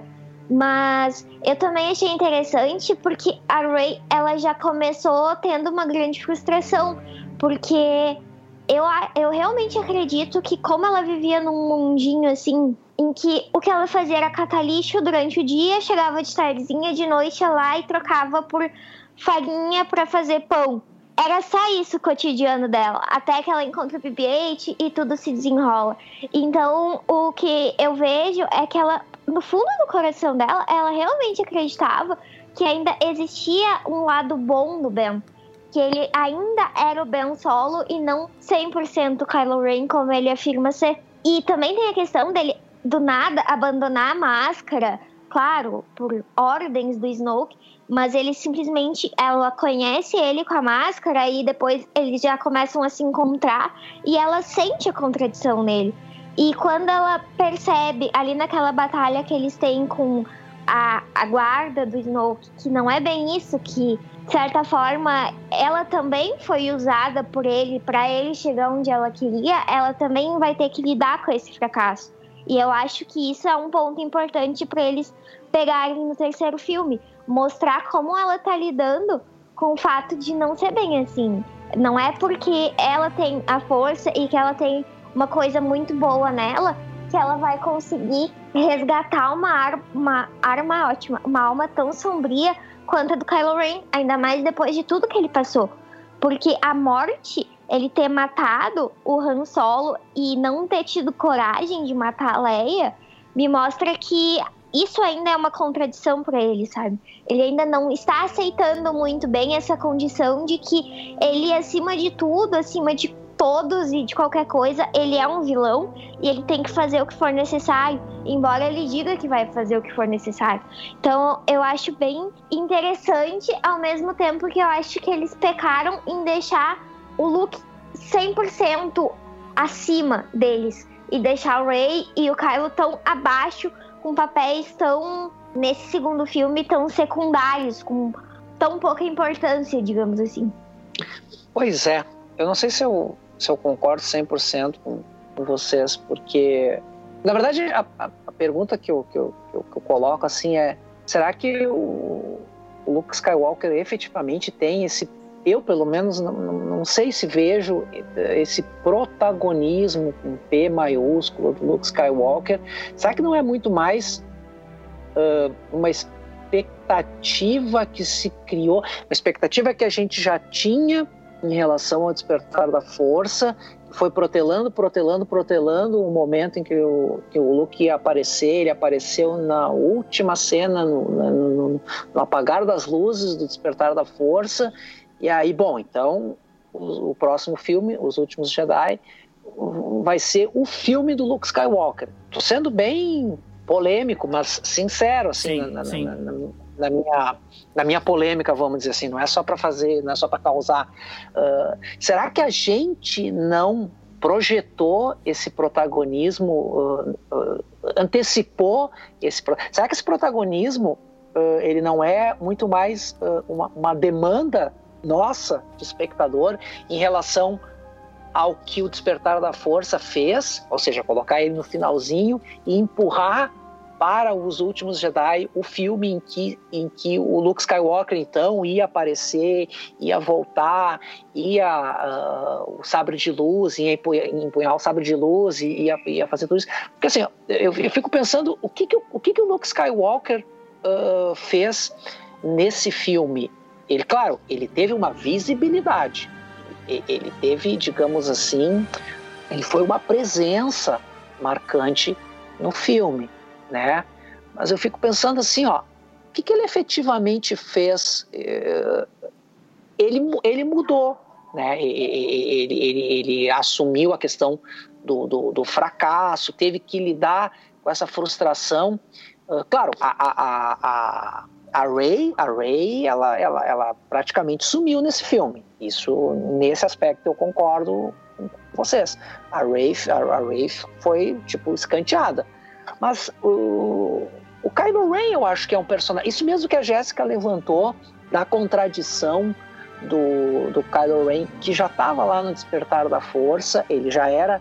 Uh, a gente até já tinha falado no, no plot anterior, né, no, no plotcast anterior, uh, de ele ser uma figura completamente histérica, né, completamente descompensada emocionalmente. Uh, isso se mantém nesse segundo filme, que é fruto da contradição, fruto da. da, da, da, da na verdade, ele é, um, ele, ele, é um, ele é, um, é um jovem, né? Ele é, uma, é, um, é, um, é um personagem, é uma pessoa, é um ser humano que ainda está se descobrindo, como a Ray também, né? São duas figuras, são dois, são dois personagens que estão ainda se, se, se, se, se conhecendo, se descobrindo, se, se, se montando, né? Se, se, se, construindo a sua, a sua própria uh, identidade. Mas o, o Kylo Ren, nesse filme, para mim, ele, ele, ele, ele tem, ele toma a frente. Ele toma a frente, suplantando, por exemplo, uma visibilidade que no Despertar da Força era da, era da Rey. Ele agora assume essa, essa, essa, esse protagonismo em relação em relação a Rey. A própria Leia, né? Ela é, ela é uma personagem que, diferentemente do que aconteceu no Despertar da Força, nesse filme, nos últimos Jedi, ela tem uma participação, me parece, muito mais ativa, ela, ela, ela, ela, ela ganha a frente na, na, na, na cena, né? Então eu, eu, eu, eu, acho que o Luke Skywalker, uh, nesse filme, ele tem digamos assim, muita visibilidade, ele tem muito espaço, ele tem muita, muita. Ele é uma presença muito forte, muito marcante, não só porque a gente tinha uma expectativa, mas independentemente da expectativa, de existir ou não a expectativa, o filme isoladamente, a trama, ela é, nessa trama, o Luke Skywalker desempenha um papel muito importante. Eu, eu, eu não estou negando isso. Eu só a minha, a minha, a minha, a minha postura, né, a minha, a minha intenção, a minha proposta é de repente relativizar essa, é, esse protagonismo, porque eu, eu, eu não sei se, se, se, eu, se, se eu vi o filme de uma forma tão diferente assim de vocês, mas me parece que o Luke Skywalker é tão o protagonismo do Luke Skywalker não é nesse filme muito maior que o protagonismo da irmã dele, por exemplo, da, da, da Leia, e, e mesmo do Kylo Ren. Né? E aí eu tava, vocês estavam falando da, da Rey, do Kylo Ren, do Luke Skywalker, e eu me dei conta de uma coisa, que lá pelas tantas o Kylo Ren joga na cara da Rey essa história de ela tá sempre buscando a família, tá sempre buscando uh, saber quem são os pais dela e tal. E nessa ausência, né, nessa, nessa, nessa lacuna, que é a figura do pai e da mãe, ela vai projetando essa, essa, essa família que ela não tem, que ela não conhece, ela vai projetando. E ele diz isso para ela, né? O Kylo Ren diz isso para ela. Ah, primeiro tu projetou no Han Solo e agora tu projetou no Luke Skywalker. E daí depois eu fiquei pensando numa espécie de, de triângulo uh, que se constrói uh, com essas três figuras: o Luke Skywalker, o Kylo Ren e a Rey. Que a Rey começa o filme indo atrás do Luke Skywalker, né? Uh, tentando trazer ele de volta, ativo e tal, não sei o que, precisamos de ti e tal, uh, se depara com esse cara uh, que deixou de viver, não quer mais saber de nada, tá ali para morrer e tal, não, não, não tá dando a mínima para as coisas que estão acontecendo fora da ilha, não quer saber de nada. Ela insiste, insiste, ele diz: tu tá perdendo teu tempo e tal, não sei o quê. Aí surge a história da relação dele com o sobrinho, né? Surge a história mal contada do que, que aconteceu ali.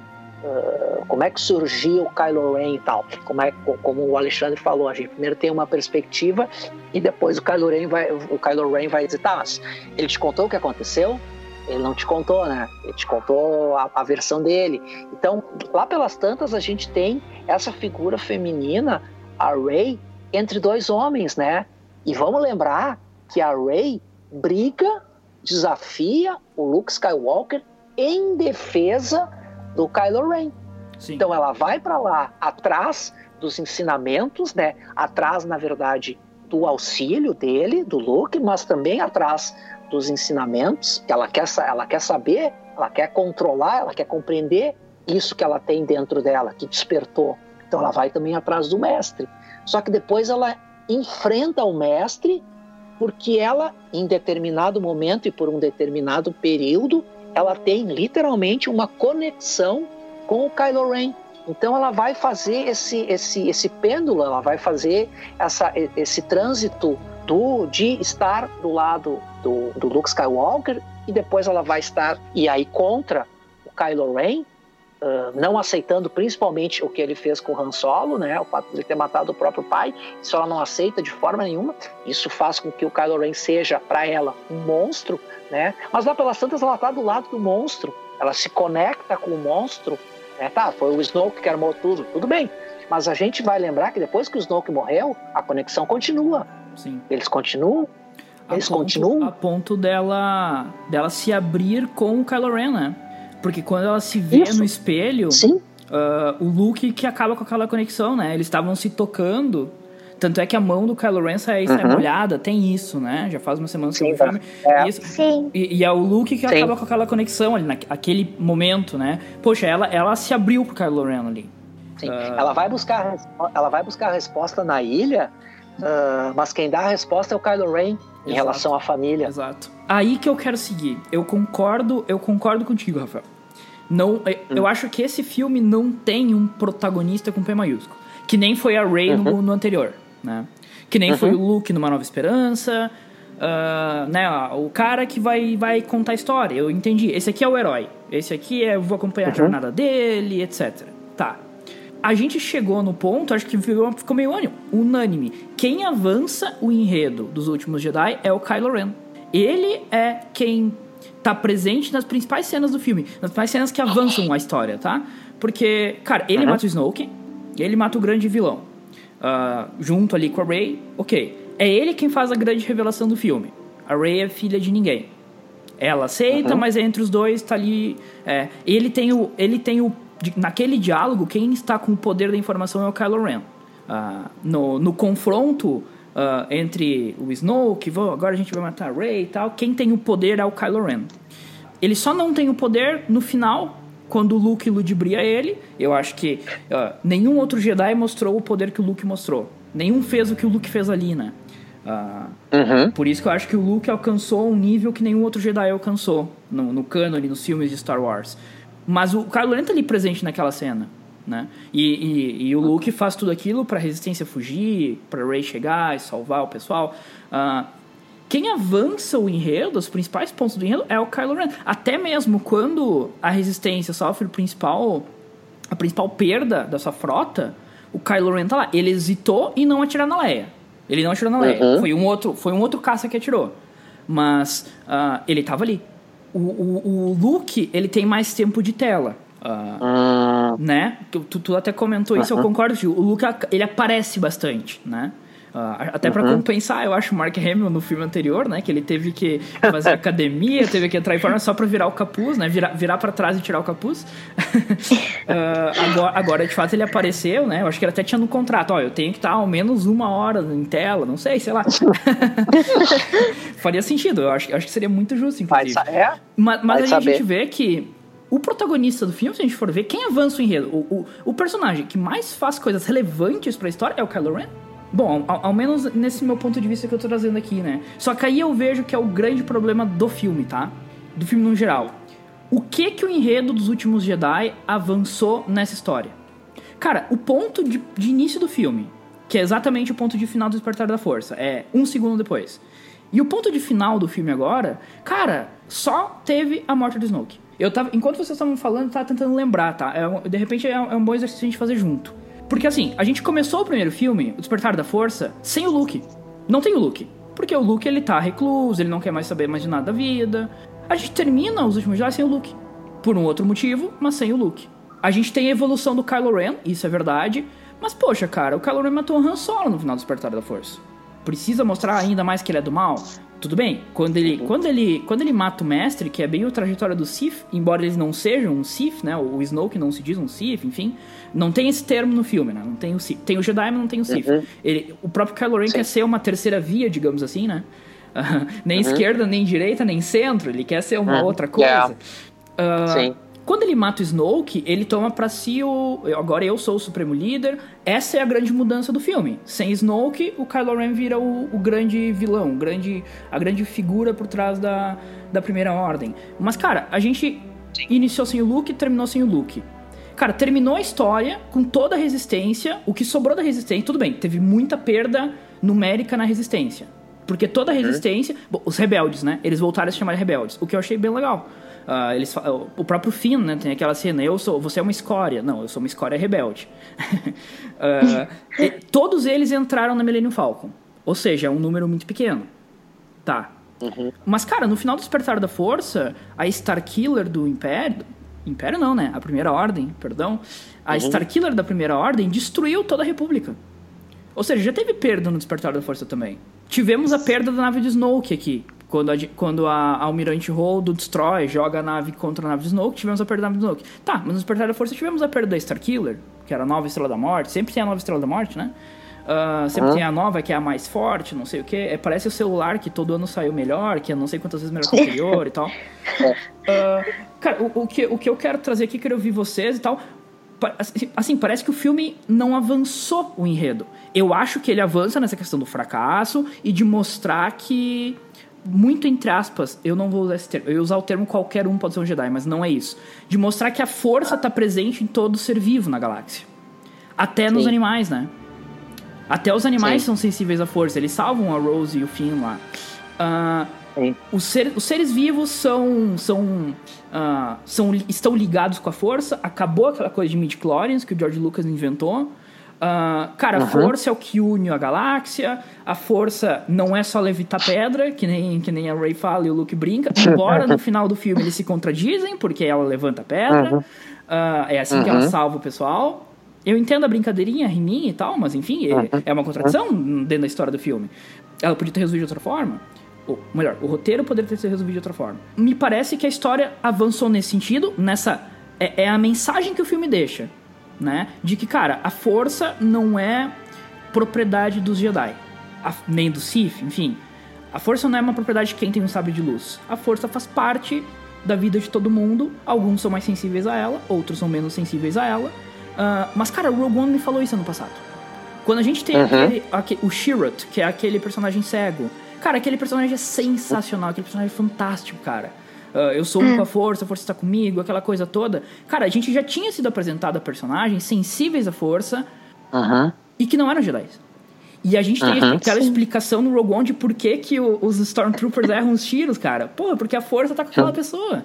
Uh, uhum. O que eu achei bem legal. Eles não precisavam explicar. Mas, poxa, cara, faz sentido, entendeu? Faz sentido. Eles erram todos os tiros nos no Jedi porque o Jedi, ele é forte com a força. A força salva ele, né? Uh, e aí, se a gente for pensar, cara, o enredo da história dos últimos me mostrou isso. Uh, uh, eu, eu, concordo, eu acho linda. Eu, poxa, eu me emociono quando eu penso na mensagem que o filme passa.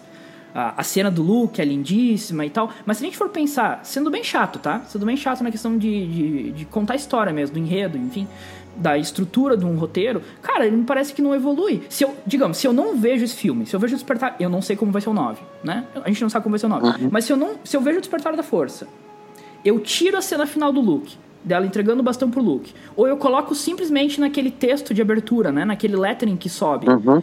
Se eu coloco, eu posso uhum. resumir os últimos Jedi naquele lettering e eu sigo com 9, cara.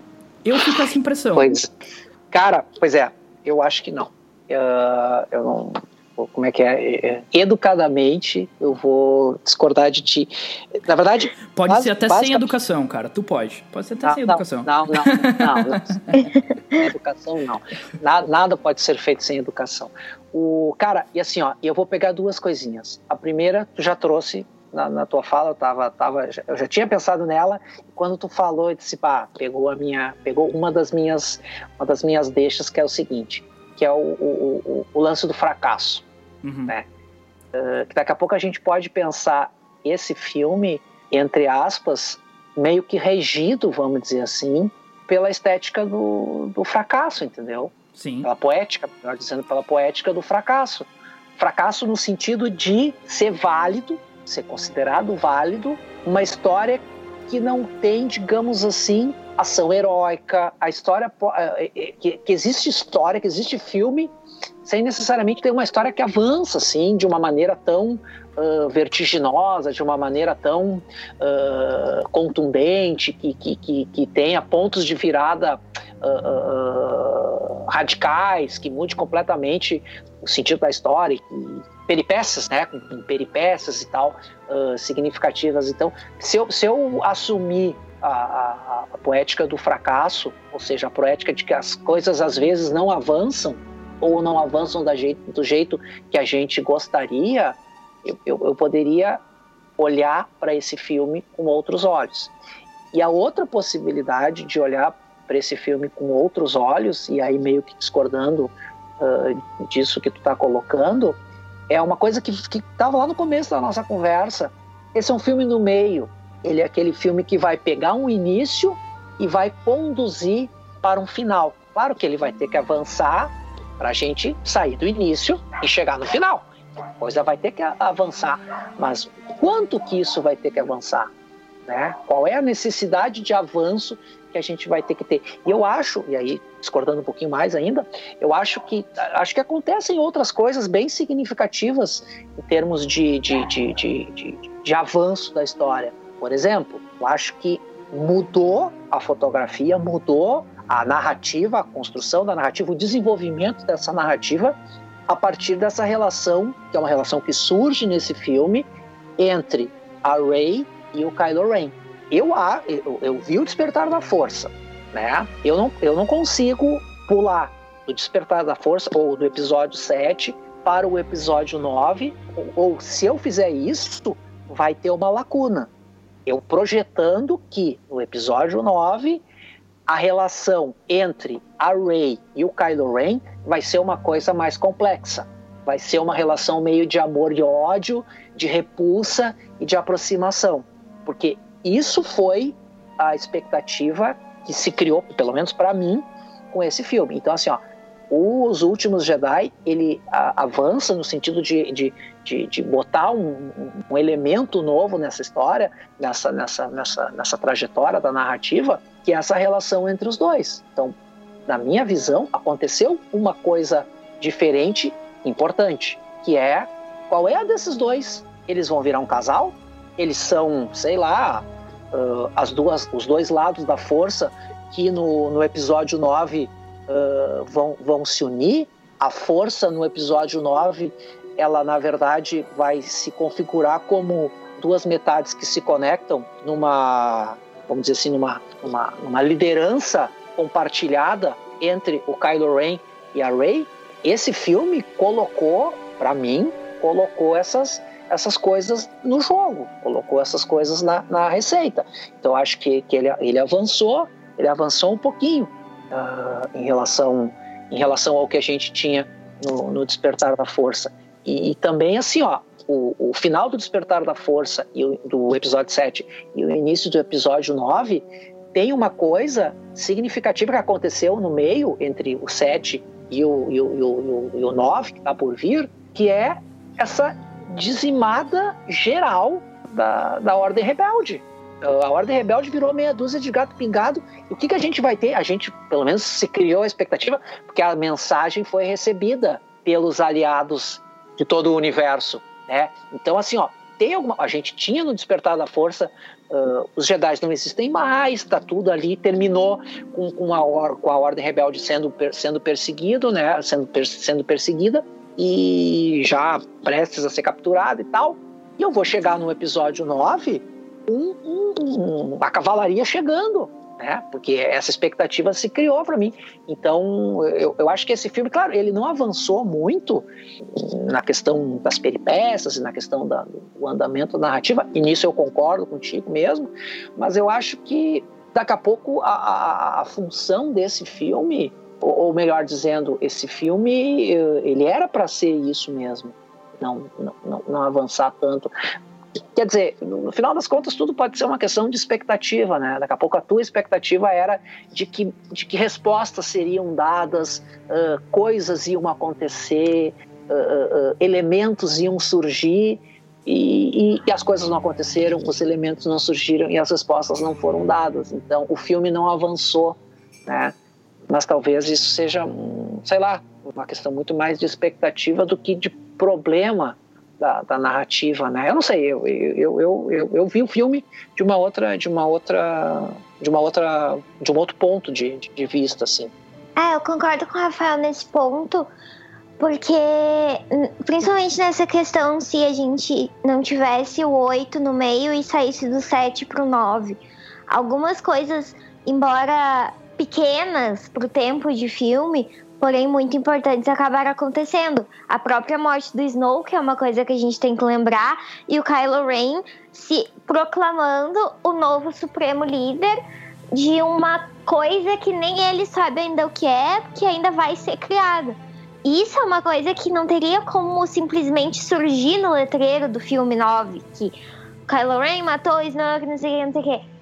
É uma ligação que teve que ter uma história por trás no meio. Além de que, como a gente está falando de uma nova trilogia totalmente diferente de toda que a gente já tinha visto antes, por, até pela questão de mudar, de ser personagens novos que estão entrando, diretores novos, é tudo novo. Uhum. A gente também tem essa questão de que não necessariamente a trilogia vai funcionar como funcionaram as anteriores, em que o primeiro vai estar tá levantando uma questão, o segundo vai estar tá ali no meio termo, dando mais pro errado do que pro certo, para no terceiro os bonzinhos se salvarem, os malvados se, se ferrarem, digamos assim. Uh, não que não vá acontecer uma finalização no terceiro, eu acredito que vá mas eu acho que da forma como as coisas estão se encaminhando, eles têm muito mais a intenção de deixar um nono filme em aberto para uma nova trilogia do que encerrar como encerraram os anteriores, em que as coisas simplesmente poderiam acabar ali que tu tava ok. Algumas respostas podiam ser dadas, mas tudo bem ter terminado assim. Eu acho que o interesse deles nesse, nessa questão é muito maior que isso. E eu também vejo que para um nono filme tem questões, digamos assim, um pouco mais importantes a serem abordadas, como essa própria questão do treinamento da Rey, que não foi, não foi concluído. Ela ainda não é uma Jedi, mas ela também não é mais uma pessoa que não sabe nem o que é força. Ela já está desenvolvendo melhor essa questão dela com a força, ela já está sabendo usar melhor, entender como isso funciona o Kylo Ren também, ele tá. Ainda tem esse conflito dentro dele, mas ele tá começando a resolver isso. E eu vejo que isso vai resultar em um, um nono filme muito bem estruturado, com personagens que vão estar se consolidando. Eu acho que no nono eles vão estar em seu ápice, digamos assim. Porque os dois vão estar bem consolidados, tanto para Rey de tentar resgatar a, os Jedi e a própria rebelião de ver se conseguem mais aliados, de porquê que o resto do universo não respondeu a chamada e tal, quanto ao Kylo Ren do, dessa nova ordem que ele quer mandar, mas que a gente não sabe se vai continuar sendo extremamente lado negro, se ele vem para um meio termo, o que que qual é o interesse dele. Então eu acho que vai ter essa questão, essa continuidade, sabe?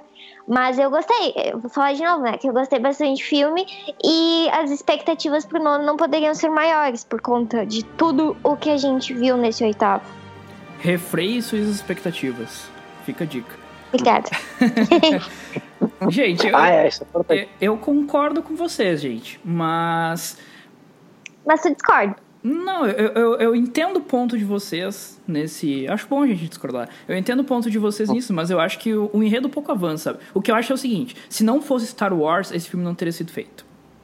Uh, se fosse se fosse um filme tipo Rogue One, tipo Han Solo, o filme do Solo que vai ter, Uh, esse filme uhum. não existiria, entendeu? Tudo bem, pode ser que ele é o episódio do meio da trilogia, então, mas, pô, se a gente for pensar, ó, o que o Império avança, entendo também o ponto da Jéssica, de que é uma nova trilogia, são outros tempos, uh, até que ponto Star Wars tem que falar com o público de agora, tudo mais, eu, eu, eu, eu entendo esse ponto, Mas é realmente uma. Assim, sendo um pouco mais chato na questão de avançar o enredo, sabe? De avançar a história. Porque eu acho que se eu não for avançar a minha história, eu vou estar tá dando voltas dentro de uma coisa que. Uh, andando em ciclos, andando, andando em círculo e, e, não, e não seguindo em frente. E às vezes a gente volta para um ponto que tu pensa, cara, são 2 horas e 30, esse é o maior Star Wars. É, é, o meu ponto é esse. Assim, são 2 horas e 30 de filme, entendeu? E a gente tirou o que, que de diferente, o que, que ele trouxe a mais. Tudo bem, a conexão, a conexão da, da Rey e do Kylo Ren, a evolução do Kylo Ren, a questão do fracasso, mas isso são coisas que poderiam ter sido apresentadas de outras maneiras. De modo a, a, a, evoluir um pouco mais o enredo mesmo, a história. A gente quer saber o que, que vai acontecer nessa história. Porque pensa, cara, eu não comprei a ideia do, dos caras. Poxa, a resistência estava sem combustível, a primeira ordem sabia disso, eles tinham pingado de, de, de nave. Cara, ele, ele, eles vão lá e destroem a resistência, cara. Tudo bem, se eles fazem isso, acabou o filme, não tem mais história. É. tipo, eu, eu não comprei essa explicação deles, entendeu? E por, por isso eu fiquei assim, eu acho que tem muito. Muita furadinha, muito ponto assim, pequeno, bem pequeno mesmo, mas que me parece que tem algumas, algumas coisas que eles tiveram que dar uma explicação. Tipo, aquela piada do Paul Dameron lá no início, sabe? Daí, ah, eu quero falar com o General Hanks. Uh, sim, pode é. falar ele. Não, não, é o General Hanks. Tipo, ele faz a piada porque ele tava precisando preparar a nave, né? Pra poder, pra poder dar o tiro nas outras coisas. Ok, tem sim. um porquê dessa piada. Tá. Uhum. Uh, mas depois tem umas piadas, cara. Poxa, uh, eu não lembro exatamente o momento, cara, mas. Meu, eles estão sendo perseguidos, cara. Tem gente explodindo e a Leia vira pro C3PO e fala: Ah, tira essa, essa cara de. Como é que é? Essa cara de apreensão. Sim. Cara, como assim, velho? Tipo, eu achei que meio que foi fora do tom, sabe? Uh, são coisas que parece que eles. Não sei, me parece que forçado no enredo, sabe? Uh, e daí quando uhum. eu vejo essa questão de, de que a história pouco.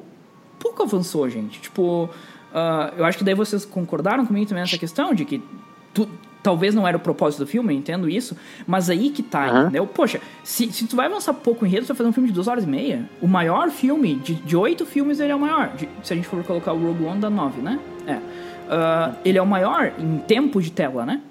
Simplesmente passou o bastão. Eu acho, eu acho que essa questão que, que daí eu queria acrescentar, eu acho que tem a questão do fracasso, tem a questão de ser uma nova trilogia, tudo bem, eu, eu entendo, eu concordo com vocês, mas é a, é a passada do bastão, né? É, é, é o ir adiante, e eu acho que eles foram corajosos, tipo, eles estão contando uma história, uma nova trilogia do jeito diferente. Eu até comentei num podcast que é antes a coragem de tu tentar fazer algo diferente do que tu ficar na mesmice e tu fazer sempre igual. Uhum, e eu acho, uhum. eu acho esse o grande, a grande mensagem dos caras. Eles não tiveram medo de fracassar. Se no final das contas o filme é sobre fracasso, cara, eu acho que eles tiveram, eles têm noção, eles tiveram noção de como estavam fazendo, tudo mais, de que cara poderia ser um fracasso, entendeu? Porque é diferente. E poxa, eu acho isso algo que tem que bater palmas. Uh, realmente, a questão de ser um pouco mais chato, assim, sabe? De, de. E acho que também muito tem a ver com a expectativa, sem dúvida nenhuma. Mas, mas agora, nessa questão eu não entro nem na. O Snow que tinha que viver ou não, a Phasma tinha que viver ou não, uh, quem são esses caras. Eu acho que não é nem isso, sabe? É mais a questão do. Agora a Ray vai ter que pegar o bastão. Ela pegou o bastão do Luke.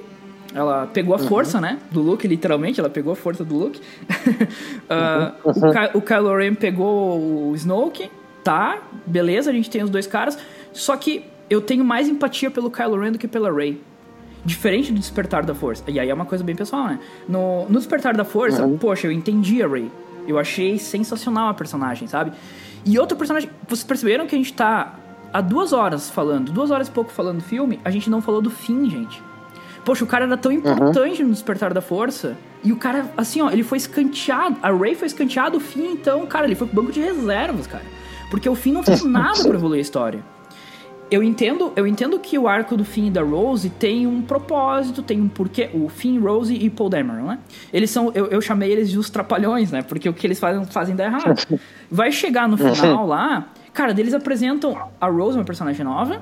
Eu gostei dela. Uhum. Eu achei ela importante. Eu, melhor, eu achei ela legal, mas ela não é importante pra história.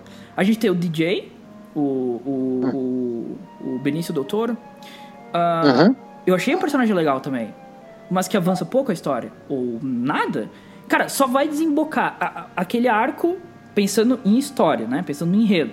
Uh, vai desembocar na primeira ordem descobrir que a resistência fugiu para outro planeta, que é o planeta do Sal. Uh, uhum. Eles descobrem ali porque o DJ entrega.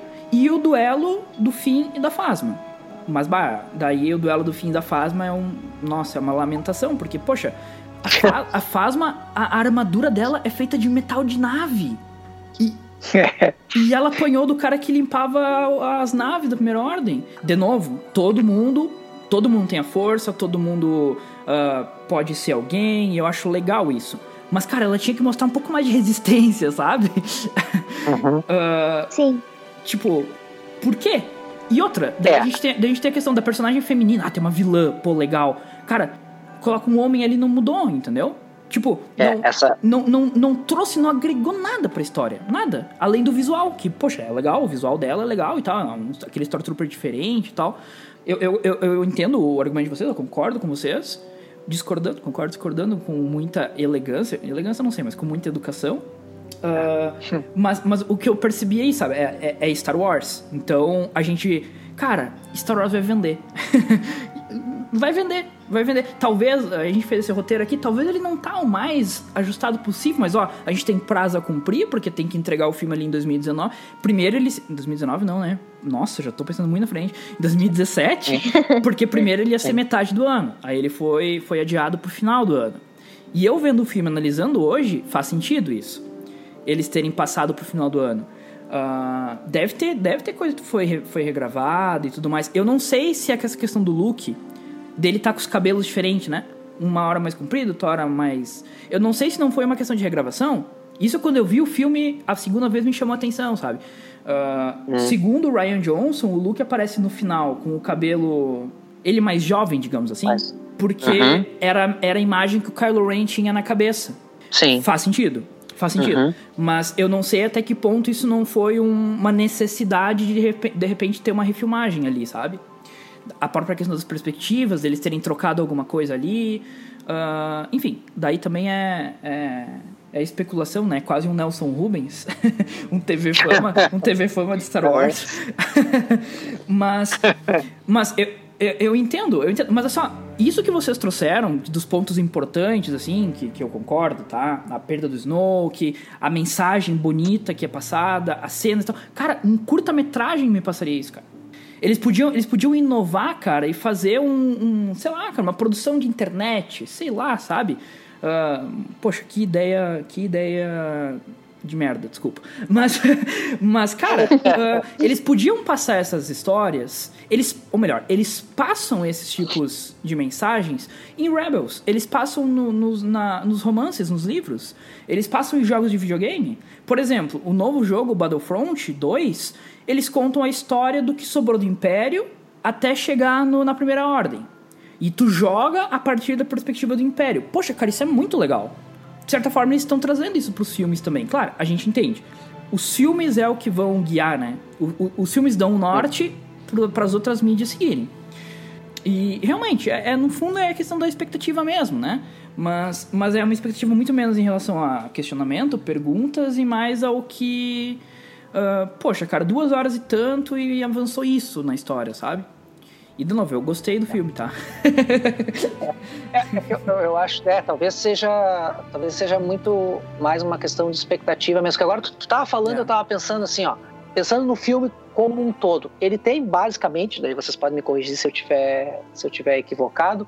Ele tem basicamente três núcleos, né? Ele tem basicamente três, três grandes coisas acontecendo, né? A gente tem a questão da, da primeira ordem, a gente tem a questão da Rey e do, e do Luke, e a gente tem o núcleo. Então vamos botar assim: a gente tem o núcleo do Kylo Ren, a gente tem o núcleo da Rey com o Luke Skywalker, e a gente tem o, o núcleo uh, do Poe da, e da Leia e tal. É, são basicamente três, três, três, três núcleos. Né? Isso, isso. Uh, Sim. E que são basicamente três coisas que tem que acontecer. A Rey tem que convencer o Luke Skywalker a voltar. O Luke Skywalker volta. Não por causa dela, não em função dela, mas volta. Acontece. Tem um início, uma expectativa de final, tem um, um, um desenvolvimento e tem uh, o, o, desfecho, tem a conclusão. Acontece alguma coisa ali. Né? Sim, sim. Tá, a gente, pode, a gente pode colocar em questão, tá, mas qual é a relevância? Mas assim, ó, o, o filme avança. O filme se propõe a avançar em algumas questões e ele avança. A Ray vai buscar o, o Luke Skywalker. Vai chamar o Luke Skywalker para briga de novo. O Luke Skywalker volta. Não por causa dela, mas volta. Bom, a gente tem outro núcleo, que é o núcleo da primeira ordem, que acontece alguma coisa. Tu até já destacou como talvez seja sendo a única coisa realmente importante que acontece no filme, que é a queda do líder supremo e a ascensão de um novo líder supremo. Né? Então, o que, ou seja, existe uma coisa acontecendo, uma coisa que deve acontecer, um desdobramento que deve acontecer no núcleo da primeira ordem, que é o, o Kylo Ren galgar uma posição dentro daquela estrutura hierárquica. O Kylo Ren encontrar o seu, o seu lugar naquela, naquele, naquela, naquele organograma ali. Isso acontece, né? E a terceira, a terceira núcleo, de, o terceiro núcleo de ação é uma fuga. A galera tá fugindo, então não tem muito mais o que acontecer do que eles fugirem. Eles, eles saírem do, do, do, do ponto da, do ponto A, que é o ponto da emboscada, que é onde o filme começa, perder um monte de gente, né? Uh, nessa corrida, nessa, né, né, né, nessa, nessa, nesse, nesse, nesse, nesse escape, né? Nesse movimento de, de, de escapar, para encontrar um refúgio.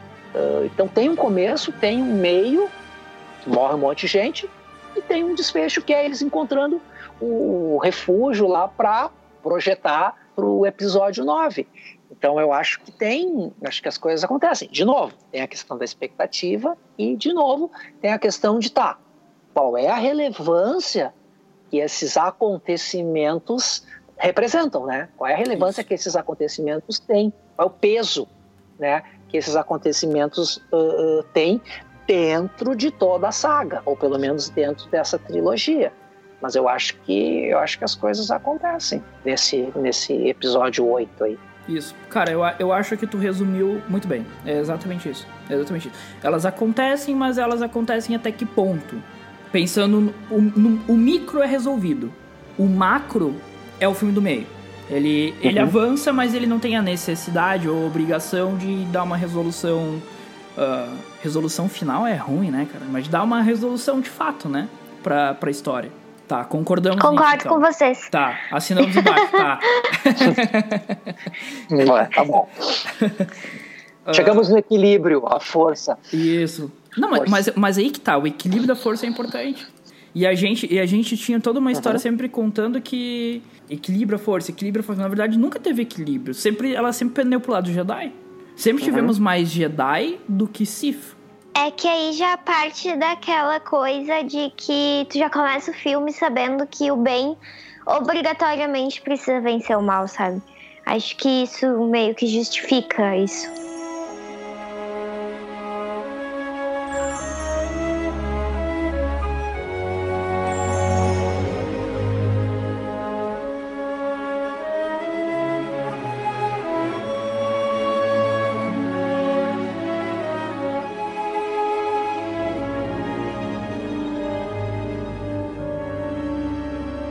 Um aspecto que eu acho, sei lá, me saltou aos olhos, assim, tá? Me, me chamou a atenção. É que parece que esse filme, talvez, talvez seja isso que me dá essa impressão de que talvez o filme não avançou tanto. Porque me parece que o Ryan Johnson, ele tenta, nessa passada de bastão, tem uma, uma briga, assim, uma briga não, uma relação muito próxima do cânone, daquilo que é clássico, e do novo. Uh, do pra frente, do olhar pra frente. Porque uh, eu acho que o filme faz as duas coisas. Ele faz bem as duas coisas. Porque, poxa, a gente tem Yoda, a gente tem Luke, a gente tem Leia, a gente tem R2D2. Todos eles ali com, no mínimo, um momento, assim, mais forte, que bate o coraçãozinho, assim. E, poxa, a gente tem toda a evolução do Kylo Ren, né? Embora a gente tenha uhum. a Rey, o Finn, talvez um pouco mais escanteados e tal. Uh, a gente tem essa... Esses dois elementos coexistem na história, né? Essa passada de bastão faz com que isso aconteça. Mas eu não sei como vocês veem isso, assim.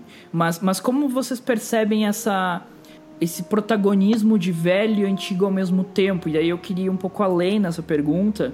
Eu acho que o Rogue One foi muito claro. Acho que o Despertar da Força plantou a semente. O Rogue One foi claro, foi literal nesse sentido. E eu acho que eles seguem agora com o episódio 8, porque o episódio 8 ele é mais importante que o Rogue One, né? Rogue One é, é uma história Star Wars. Ele não é Star Wars. Se a gente puder ser um, ser um assim, uh, ele é Star Wars, ele é uma história Star Wars, mas ele, cara, ele não tem o letreiro da frente, ele não tem aquela música que, poxa, toca a música, bate o coração diferente. Uh, cara, que hoje eu acho que o Star Wars, ele tá falando com o nosso mundo, né? O, as trilogias uhum. anteriores, elas, elas eram numa galáxia muito distante. Essa trilogia também, mas eu acho que essa trilogia ela entende que ela precisa dialogar com a gente, com o nosso mundo. E daí isso é uma percepção minha, bem pessoal. Eu queria saber o que, que vocês pensam sobre isso. Jéssica, o que, que tu pensa sobre isso? Tu que é mais nova, se a gente for pensar aqui, né? O, o, Rafael. Nossa, eu já tô me estendendo, né? Mas vamos lá. O Rafael, ele fez a revelação. Cuidado, cuidado com as, cuidado com as analogias. É. Cuidado. tu já sabe onde é que eu vou chegar, tu já entendeu onde é que eu vou chegar. Mas mas, mas, poxa, tu comentou que o, o Retorno de Jedi é um filme marcante pra ti, né? Uh, uhum. Pela questão, poxa, tu acompanhou no cinema e tal. Eu já sou muito. Poxa, eu tenho revista até hoje aqui em casa da, do episódio 1 do Uma, do Uma Nova Esperança. A Jéssica, ela, ela não tem idade da nova geração. Ela é um pouco mais velha que isso. Com toda a educação, tá? mas, mas, de certa forma, ela tava no meio da trilogia da trilogia da desgraça, como muita gente chama, dos episódios 1, 2 e 3, e 10 dos filmes atuais. Então, então eu queria ver a tua percepção sobre isso. Como tu vê onde Star Wars posiciona hoje, assim, sabe? Nesse diálogo com o mundo, mundo moderno, mundo pós-moderno, mundo da internet. É, exatamente como tu falou, quando foi lançada a trilogia clássica, meus pais nem sonhavam em casar ainda, pra ter uma noção, assim. E quando saiu o último filme, no caso o filme 3, eu tinha 9 para 10 anos. Então eu não sabia nem o que era Star Wars. Eu fui ter noção do que, que era quando eu tinha uns 12 anos já, mas ainda muito por cima, assim. E eu fui conhecer mesmo, de sentar, assistir aos filmes e tal. Eu já devia ter uns 15, 16 anos, que foi quando começou a bater essa coisa, sabe? Mas o que, que é Star Wars?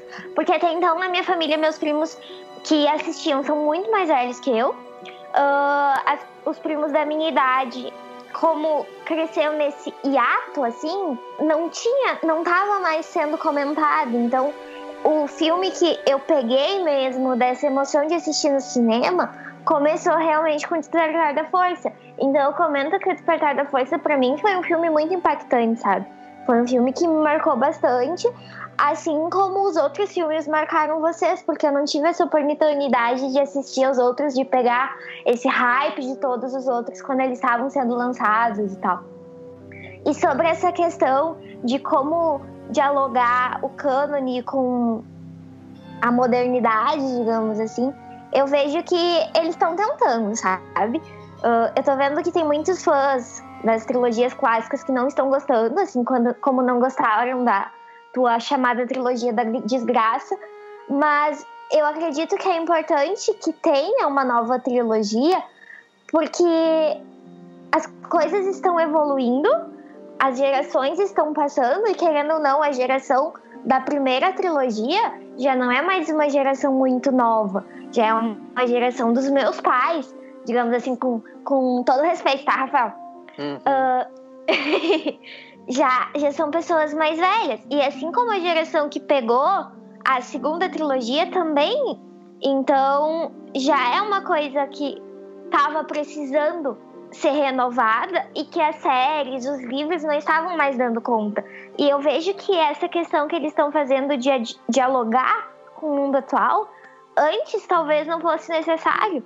Porque antes tu tinha essa necessidade de ter um filme, de ter uma televisão como um entretenimento. Hoje, embora a gente sempre discuta muito que a internet não veio para roubar o lugar de ninguém, ela veio para agregar tudo nela os filmes, o cinema, a televisão precisam sim brigar com a internet por audiência uh, e se destacar no meio de tanta produção que sai por dia.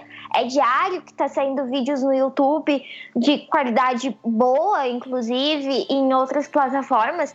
Então, quando tu lança um filme, tu tem que ter algum ponto que vá cativar teu público. E não só o público que tu já tem, como os, uh, os fãs da franquia Star Wars, como o público novo, que meio que pega a minha geração e principalmente o pessoal mais novo que não viveu nada dessa febre do que foi Star Wars. Então, e eu vejo que a forma como eles fazem isso é trazendo questões que estão sendo debatidas atualmente e levando para o filme. Como essa questão que a gente comentou, eu acho que foi em off ainda, do armamento. De mostrar que tanto os rebeldes quanto a primeira ordem compravam armamentos da, me da mesma pessoa. E como eu comentei antes, eu acho que isso é importante porque é uma coisa que acontece atualmente. Ou a gente não pode se iludir achando que quem vende arma para os Estados Unidos não vai lá vender para Israel, para a Rússia. Claro, eles têm a própria tecnologia, mas a gente sabe que o comércio flui e tu tendo comprador, as coisas estão sendo vendidas. E isso foi uma coisa assim importante de ser trazida, que pode passar como uma coisa normal, mas que já traz um pouco dessa questão, uh, digamos assim, política e social do que a gente está vivendo hoje. Assim como aquela questão que eu comentei logo no início do episódio, de que tu não é preciso atualmente para a franquia deixou isso bem claro, não é preciso ser filho de Jedi para ser sensível à força e ser um Jedi ou uma Jedi. A Rey é a prova disso. Ela é filha de ninguém, como Kylo Ren fez questão de deixar bem claro, e ainda assim ela é uma Jedi. Ela é uma das últimas Jedi, digamos assim, dessa geração, pelo que o filme nos deixou claro nos deixou claro, não, nos deu a entender. Aqueles escravos lá daquele uh, país do cassino, que eu não vou lembrar o nome, se tornarão um dia Jedi. Eles já são sensíveis à força e eles já estão perpetuando a lenda Skywalker. Assim como tantas outras questões que Rogue One já trouxe e que o Despertar da, da Força, desculpa, trouxe também, uh, de trazer a mulher como protagonista, não só a mulher com sendo objetificada, assim como era a Leia, assim é. como a Padmé foi muito sexualizada. Uh, agora é importante que a gente veja que as personagens femininas, a própria Leia, ela deixou de ser uma mera princesa, digamos assim, para se tornar uma general, que é um cargo do mais alto escalão militar, até mesmo na vida real, sabe? E isso é importante de trazer pessoas de outras origens, digamos assim, de mostrar essa coisa da representatividade, como foi comentado no outro podcast sobre o despertar da força. Acho que o filme tá, que a franquia atualmente está conseguindo fazer isso, sabe? Está conseguindo conciliar. E eu entendo que os fãs mais da geração antiga talvez não gostem disso, que queiram perpetuar o que foi sagrado e foi feito pelo George Lucas e tal. Eu concordo contigo, Jéssica. Eu acho, eu acho isso bem, bem importante, bem, bem interessante e bem importante. Uh, tem duas coisas que eu queria, que eu queria comentar na, na, pegando o gancho aí que tu, que tu deixou. Uma delas é, é a seguinte: uh, quando a gente conversou das outras vezes sobre o despertar da força e depois conversamos sobre o, o Rogue One, primeiro, primeiro despertar da força que foi, como tu bem lembrou, uh, uma das grandes contribuições, né, do despertar da força foi essa questão de trazer para para a franquia Star Wars o protagonismo da personagem feminina e tal. Essa foi uma grande uma grande surpresa positiva, né? E que criou aquela aquela expectativa, tá? O que, que vem agora, né? Como é que eles vão, o que, que eles vão fazer para essa peteca não, não cair, né? Eles deram um passo muito importante e eu, eu, eu tenho bem, bem, bem, bem vivo isso na, na, na lembrança, uh, que foi uma coisa que a gente comentou quando chegou o Rogue One, né? Por que, que o Rogue One não tinha, assim, me, me enchido tanto os olhos e tal? Porque o Despertar da Força já tinha feito uma coisa muito importante, que era a questão da Rey, do protagonismo uh, de uma personagem feminina e tal, que e não era qualquer protagonismo, a gente, a gente falou isso naquele, naquele podcast, né, do, do, que ela era, na verdade, a herdeira de todas as grandes, todos os grandes símbolos uh, da trilogia, né, ela era quem herdava a Millennium Falcon, ela era quem herdava o Sabre de Luz, tudo aquilo que a gente falou, e, e que o Rogue One talvez tivesse ficado um pouquinho aquém desse grande salto que o Despertar da Força tinha dado, embora ele tivesse, Rogue One, tivesse avançado um pouquinho, apresentando esses outros personagens, principalmente a questão do asiático tal, né? E eu me lembro que a gente comentou, tá, e agora o que, que vem, qual é a outra, qual, que surpresa, né, nos, nos, nos aguarda nesse sentido de, de trazer temas uh, importantes, relevantes para o universo real, né? Não, não, não só no universo ficcional, para o universo real. E os últimos Jedi têm o mérito de conseguir, pelo menos para mim, uh, surpreender. Me surpreendeu porque trouxe um, um, elemento que é um elemento vários na verdade, né? Não só um. Uh, tu falou, por exemplo, Jéssica, da questão do, do armamento, né? Da, de, de como de essa questão da indústria e do comércio de armamento, ele na verdade é um, é um, é um, é um, jogo que não tem lado, né? É, é, tudo business, né? É tudo, é tudo grana, não interessa se está vendendo para o bandido, para o mocinho, é tudo a mesma coisa, é dinheiro caindo no caixa, né? Uh, e a economia girando, isso é o que importa. Quem vai morrer, se é a galera do bem, a galera do mal, isso está pouco, tá pouco importante. Pouco, pouco importando. Então é uma coisa que, que veio nova, né, surpreendente, sei lá, inesperada, dá para se dizer, ou pelo menos não, não era tão assim previsto, ou uma expectativa tão grande. Uh, mas tem uma outra coisa que eu achei muito legal, muito importante, que é a questão dos animais, né? Uh, isso se comentou, né, na, na, fóruns de, de, de, fãs, sites, isso foi uma, uma, uma coisa que, que, que, se falou muito sobre, né? Quando, quando, quando estreou o filme. E realmente é um, é um aspecto que me chamou bastante atenção, né? Então a gente vai ter desde aqueles aquelas uh, avezinhas, né? Os, os, os, acho que é porgs o nome, né? Que são os, os, os bichinhos porgs, né? Que são os bichinhos que habitam ali e tal uh, que fazem, uh, protagonizam, né? Já que a gente estava falando de protagonista, uh, eles protagonizam uma das cenas mais interessantes ou curiosas, que é a cena aquela do que o Chewbacca tá, tá, vai comer, né? Fez um churrasquinho ali de um porg e aí olha para o lado, tá o, o porgzinho ali chorando e tal, e o Chewbacca não consegue comer, né, o, o porg assado ali porque fica com pena e tal de estar comendo um outro animal. Então tem a questão do vegetarianismo ali, que, que é uma coisa que é colocada uh, na, na, na, pauta ali do, do, do, do filme nessa cena. Uh, tem outra questão que eu achei bem interessante, que é com relação àqueles, uh, aqueles, aquela espécie de cavalos que tem lá, os cavalos de corrida, né? Sim. Que são. A gente chegou a comentar agora há pouco sobre isso, né? E ali eu achei bem interessante também que tem a, a, a atitude da Rose, né?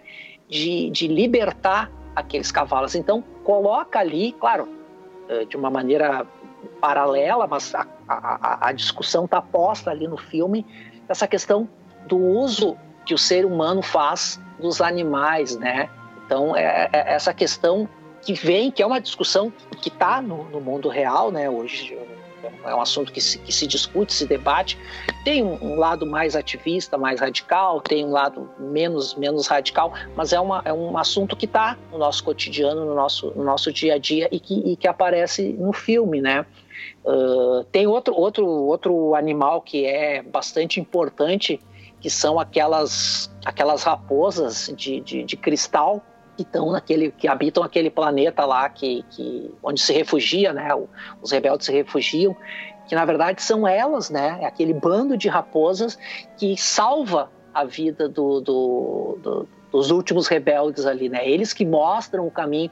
Então tem toda, tem toda uma presença importante dessas figuras, desses personagens uh, não humanos, né? Desses animais não humanos que, que dá um, dá um tempero, por um lado, dá um tempero diferente, dá, um, dá um, uma, graça pro, pro filme, mas eu acho que muito mais do que isso, elas dão, elas colocam no filme temas uh, importantes uh, de, se, de se pensar, né? A, a, relação do ser humano com os animais, né? Eu acho que é uma, uma discussão importante que o filme coloca uh, nesse sentido da gente repensar a forma como nós, seres humanos, lidamos com os animais, né? Tanto a questão da produção, da produção da carne, né, o consumo industrializado e o sofrimento que a gente submete os animais, a indústria dos, dos cosméticos, a indústria uh, frigorífica, uh, os animais que são usado, usados por diversão, que é o caso dos cavalos de corrida, né? Então a gente, na verdade, escraviza os animais uh, para nosso bel prazer, ou para nossa alimentação, ou para nossa diversão, ou, ou, ou para usar como, como, como, como força, uh, e muitas vezes submetendo esses animais a, a tratos uh, horríveis, né? Então, sem querer ser muito panfletário, eu acho que esse, o filme tem, dentre outros méritos, tem também esse, né, de colocar dentro da história ali de uma forma que me parece bastante eh, bem resolvida, de uma forma orgânica, mas coloca essa, essa discussão coloca no filme. Se a gente vai levar essa discussão adiante, se a gente vai debater sobre isso, bom, aí, é, aí são outros 500, né? Mas a coisa está posta ali para a gente fazer dela o uso que a gente bem entender desse, dessa temática, né? Isso eu acho que é uma coisa que é uma coisa bem, bem importante. E a outra questão que que eu acho que é bem importante, que tem a ver com o que a Jéssica falou, uh, só que de uma perspectiva um pouquinho diferente, que é isso que não são, eu acho que muito mais do que temas uh, atraentes para, para o, essa nova geração ou para esse público espectador de hoje, né? Muito mais do que temas atraentes, são temas importantes, né? Então, talvez, talvez a galera vá atrás uh, dos, a galera mais nova vá atrás da, da, da, dessa última trilogia do Star Wars em busca de entretenimento e, e se depara com temas uh, importantes de ser de se discutir né?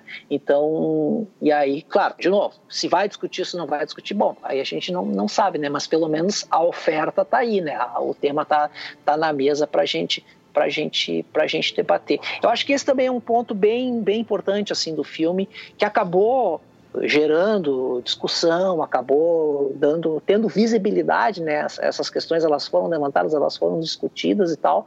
E eu acho que esse também é um grande, é um grande mérito. E de novo, foi uma, uma forma surpreendente de avançar nessa questão das temáticas do mundo real, né? Das temáticas sociais, políticas, culturais, de identidade, uh, que a gente estava, eu pelo menos estava naquela expectativa, tá, a questão do feminismo, né, do protagonismo das figuras femininas, ela foi posta lá no Despertar da Força, o Rogue One uh, seguiu, né, com essa, com essa questão em alta e tal, acrescentou outras questões. Uh, tá, e agora, o que, que vem? Qual é, a, qual é a carta que vai sair dessa manga aí para não deixar a, a, peteca cair, né? E eu acho que foi, foi, um, foi bem inteligente, foi oportuno, e eu acho que é bem rico trazer esse elemento para a trilogia, trazer esse elemento para a franquia essa percepção de mundo real e ficcional, assim, de vocês. Uh, poxa, tá, tá aí a história, o enredo nos conta isso, nos mostra isso, acho de uma maneira bem elegante, de uma maneira bem.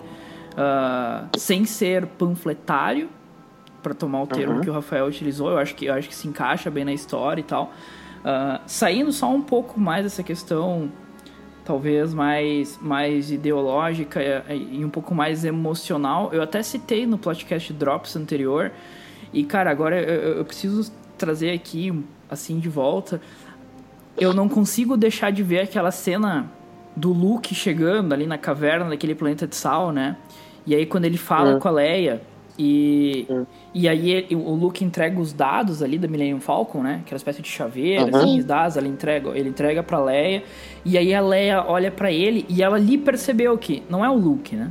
Ela foi a primeira a entender que não era o Luke, era a projeção do Luke. Cara, e aí eles se despedem, né? E daí o Luke fala, bah, me desculpa, eu, eu, eu, eu perdi teu filho. E, e ela fala. E aí ele fala: é, Eu sei que você vai dizer. Ela, ela fala do cabelo. Poxa, aquela cena é muito legal. E, e aí ela fala: Não, ele não tem mais volta e tal. Cara, ali eles colocam. Dentro da história é a despedida do Luke Skywalker. né? Ele tá se despedindo da Leia. É quem sobrou ainda da, da trilogia passada, né? Uh, Uhum. O Han foi, agora é a despedida do Luke. Mas, cara, eu, eu, eu fiz a leitura e pra mim é muito isso. Já que a gente tá debatendo o mundo real e ficcional. Cara, é a despedida da lenda Luke Skywalker e da estrela Carrie Fisher. Porque é a última verdade. atuação da Carrie Fisher com o Mark Hamill, né? A- Uhum. a- ali não é só a Leia, cara. Ali é a Carrie Fisher também. Porque a, a- a Uhum. brincadeira que eles fazem do, ah, o meu cabelo, cara, é, é a Carrie Fisher. Ela, eu acho que é mais do que a Leia. É a Carrie Fisher, sabe? Sim. É, é a despedida da, da lenda Luke Skywalker, que o Mark Hamill ainda tá entre nós, mas o Luke Skywalker virou um fantasma, virou, no bom sentido, né? Virou um com a força. E, e a Leia permanece na história. Mas a Carrie Fisher virou uma estrela. Uhum. A estrela que ela sempre foi em vida, né? Poxa, cara, eu acho muito, muito marcante, é muito legal a cena. Ela, ela ganha muitas camadas quando a gente pensa que o filme tá falando com o mundo real também, né? Sim. Uhum. Poxa, gente, cara, já são três horas de gravação bruta. A gente tem que ver como vai ficar em gravação final. Mas, poxa, eu quero deixar aqui meu muito obrigado pra vocês, pro Rafael, pra Jéssica, pra quem tá nos ouvindo, porque no final das contas foi um barato gravar esse programa aqui, mas a gente também ah, quer ser ouvido, quer que a gente, quer que você discorde da gente, que você concorde da gente, que você nos corrija.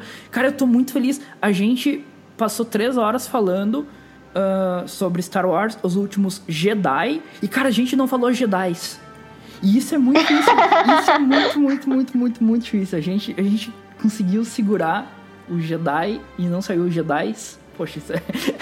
a gente tá muito, de muito parabéns. Estamos de parabéns.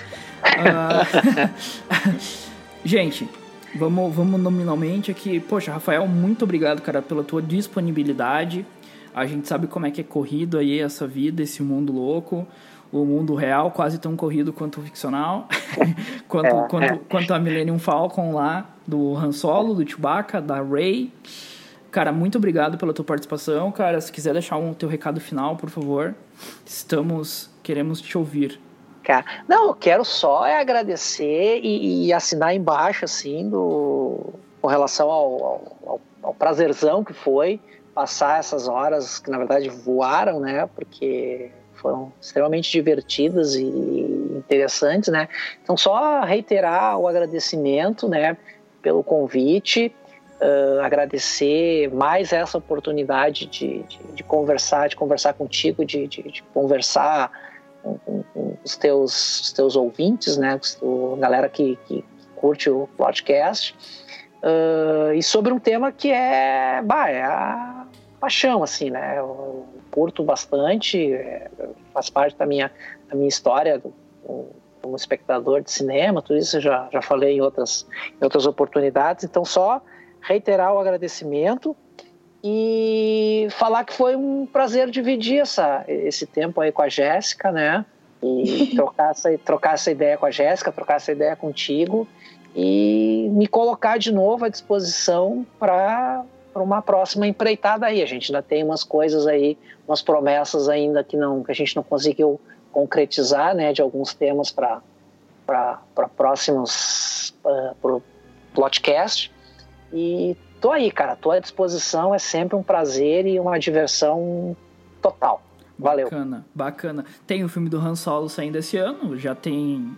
Oi. O Rafael, eu já nem te convido mais, já nem te convoco mais, porque já faz parte. o, o, o debate aqui do Star Wars só vai acabar com a tua participação no podcast. Então tem o Han Solo, tem o episódio 9. Han Solo vai agora ser em 2018. O Solo, uma história Star Wars. O. Nossa, que medo que eu tô desse filme. Ah, cara, al- alguém que não é o Harrison Ford interpretando o Han Solo não faz sentido. Por quê? É verdade. Vamos contar outra história, gente. Mas enfim.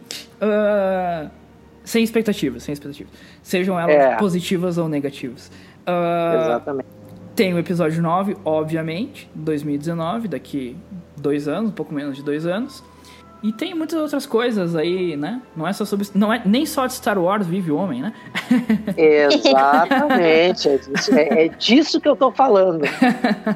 Ah, Jéssica, da mesma forma, poxa, muito obrigado pela tua disponibilidade, pela tua participação, pelo teu toque feminino na conversa, o clubinho do Bolinha. Ah, muito obrigado, acrescentou muito ao nosso papo. por favor, deixa, deixa a tua mensagem final para nós aí, para quem nos ouve aqui no podcast. Uh, quero agradecer a vocês por terem paciência de conversar com uma padawan ainda, porque entrei. Eu sou novinha, então entrei há pouco tempo nesse universo Star Wars e sempre conversar com vocês dois, seja pro podcast ou offline, é muito interessante e a gente sempre sai com muitas coisas agregadas, muitas informações novas. Uh, quero agradecer ao Alexandre também por ter me convidado porque a gente conversa muito sobre Star Wars, então ele ter paciência para me ouvir por mais umas três horas também é legal. E dizer para todo mundo para ouvir os outros programas, se não ouviu ainda. Eu sei que eu sou suspeita, mas são todos muito legais, todos têm um conteúdo muito bacana. E também leiam o Cronolapso, porque é outra coisa, eu ia dizer outro filme, muito, é ótimo, né? Daqui a um tempo, quem sabe, não vira um filme. Oh. Mas é um livro.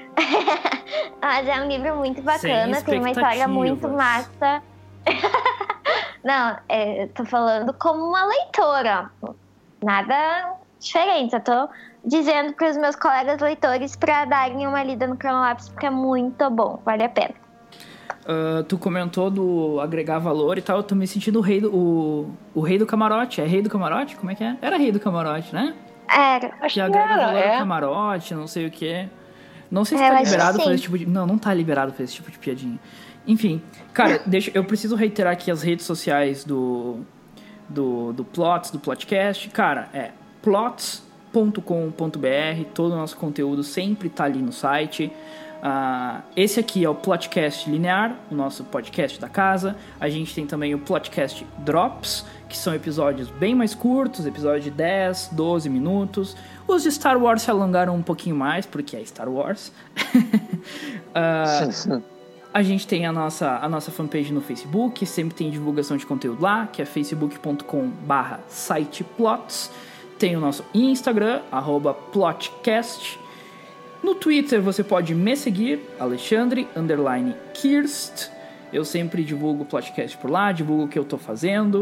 Uh, cara, sempre é um prazer ter a tua audiência, sempre é um prazer uh, saber que você nos escuta. É muito legal ver que tem muita gente do Brasil inteiro vindo do podcast. Uh, cara, eu quero saber a tua opinião, eu quero que, que você nos diga Uh, o que você achou de Star Wars Os Últimos Jedi. A gente está aqui já há um mês de, desde o lançamento do filme, então o filme é bem denso.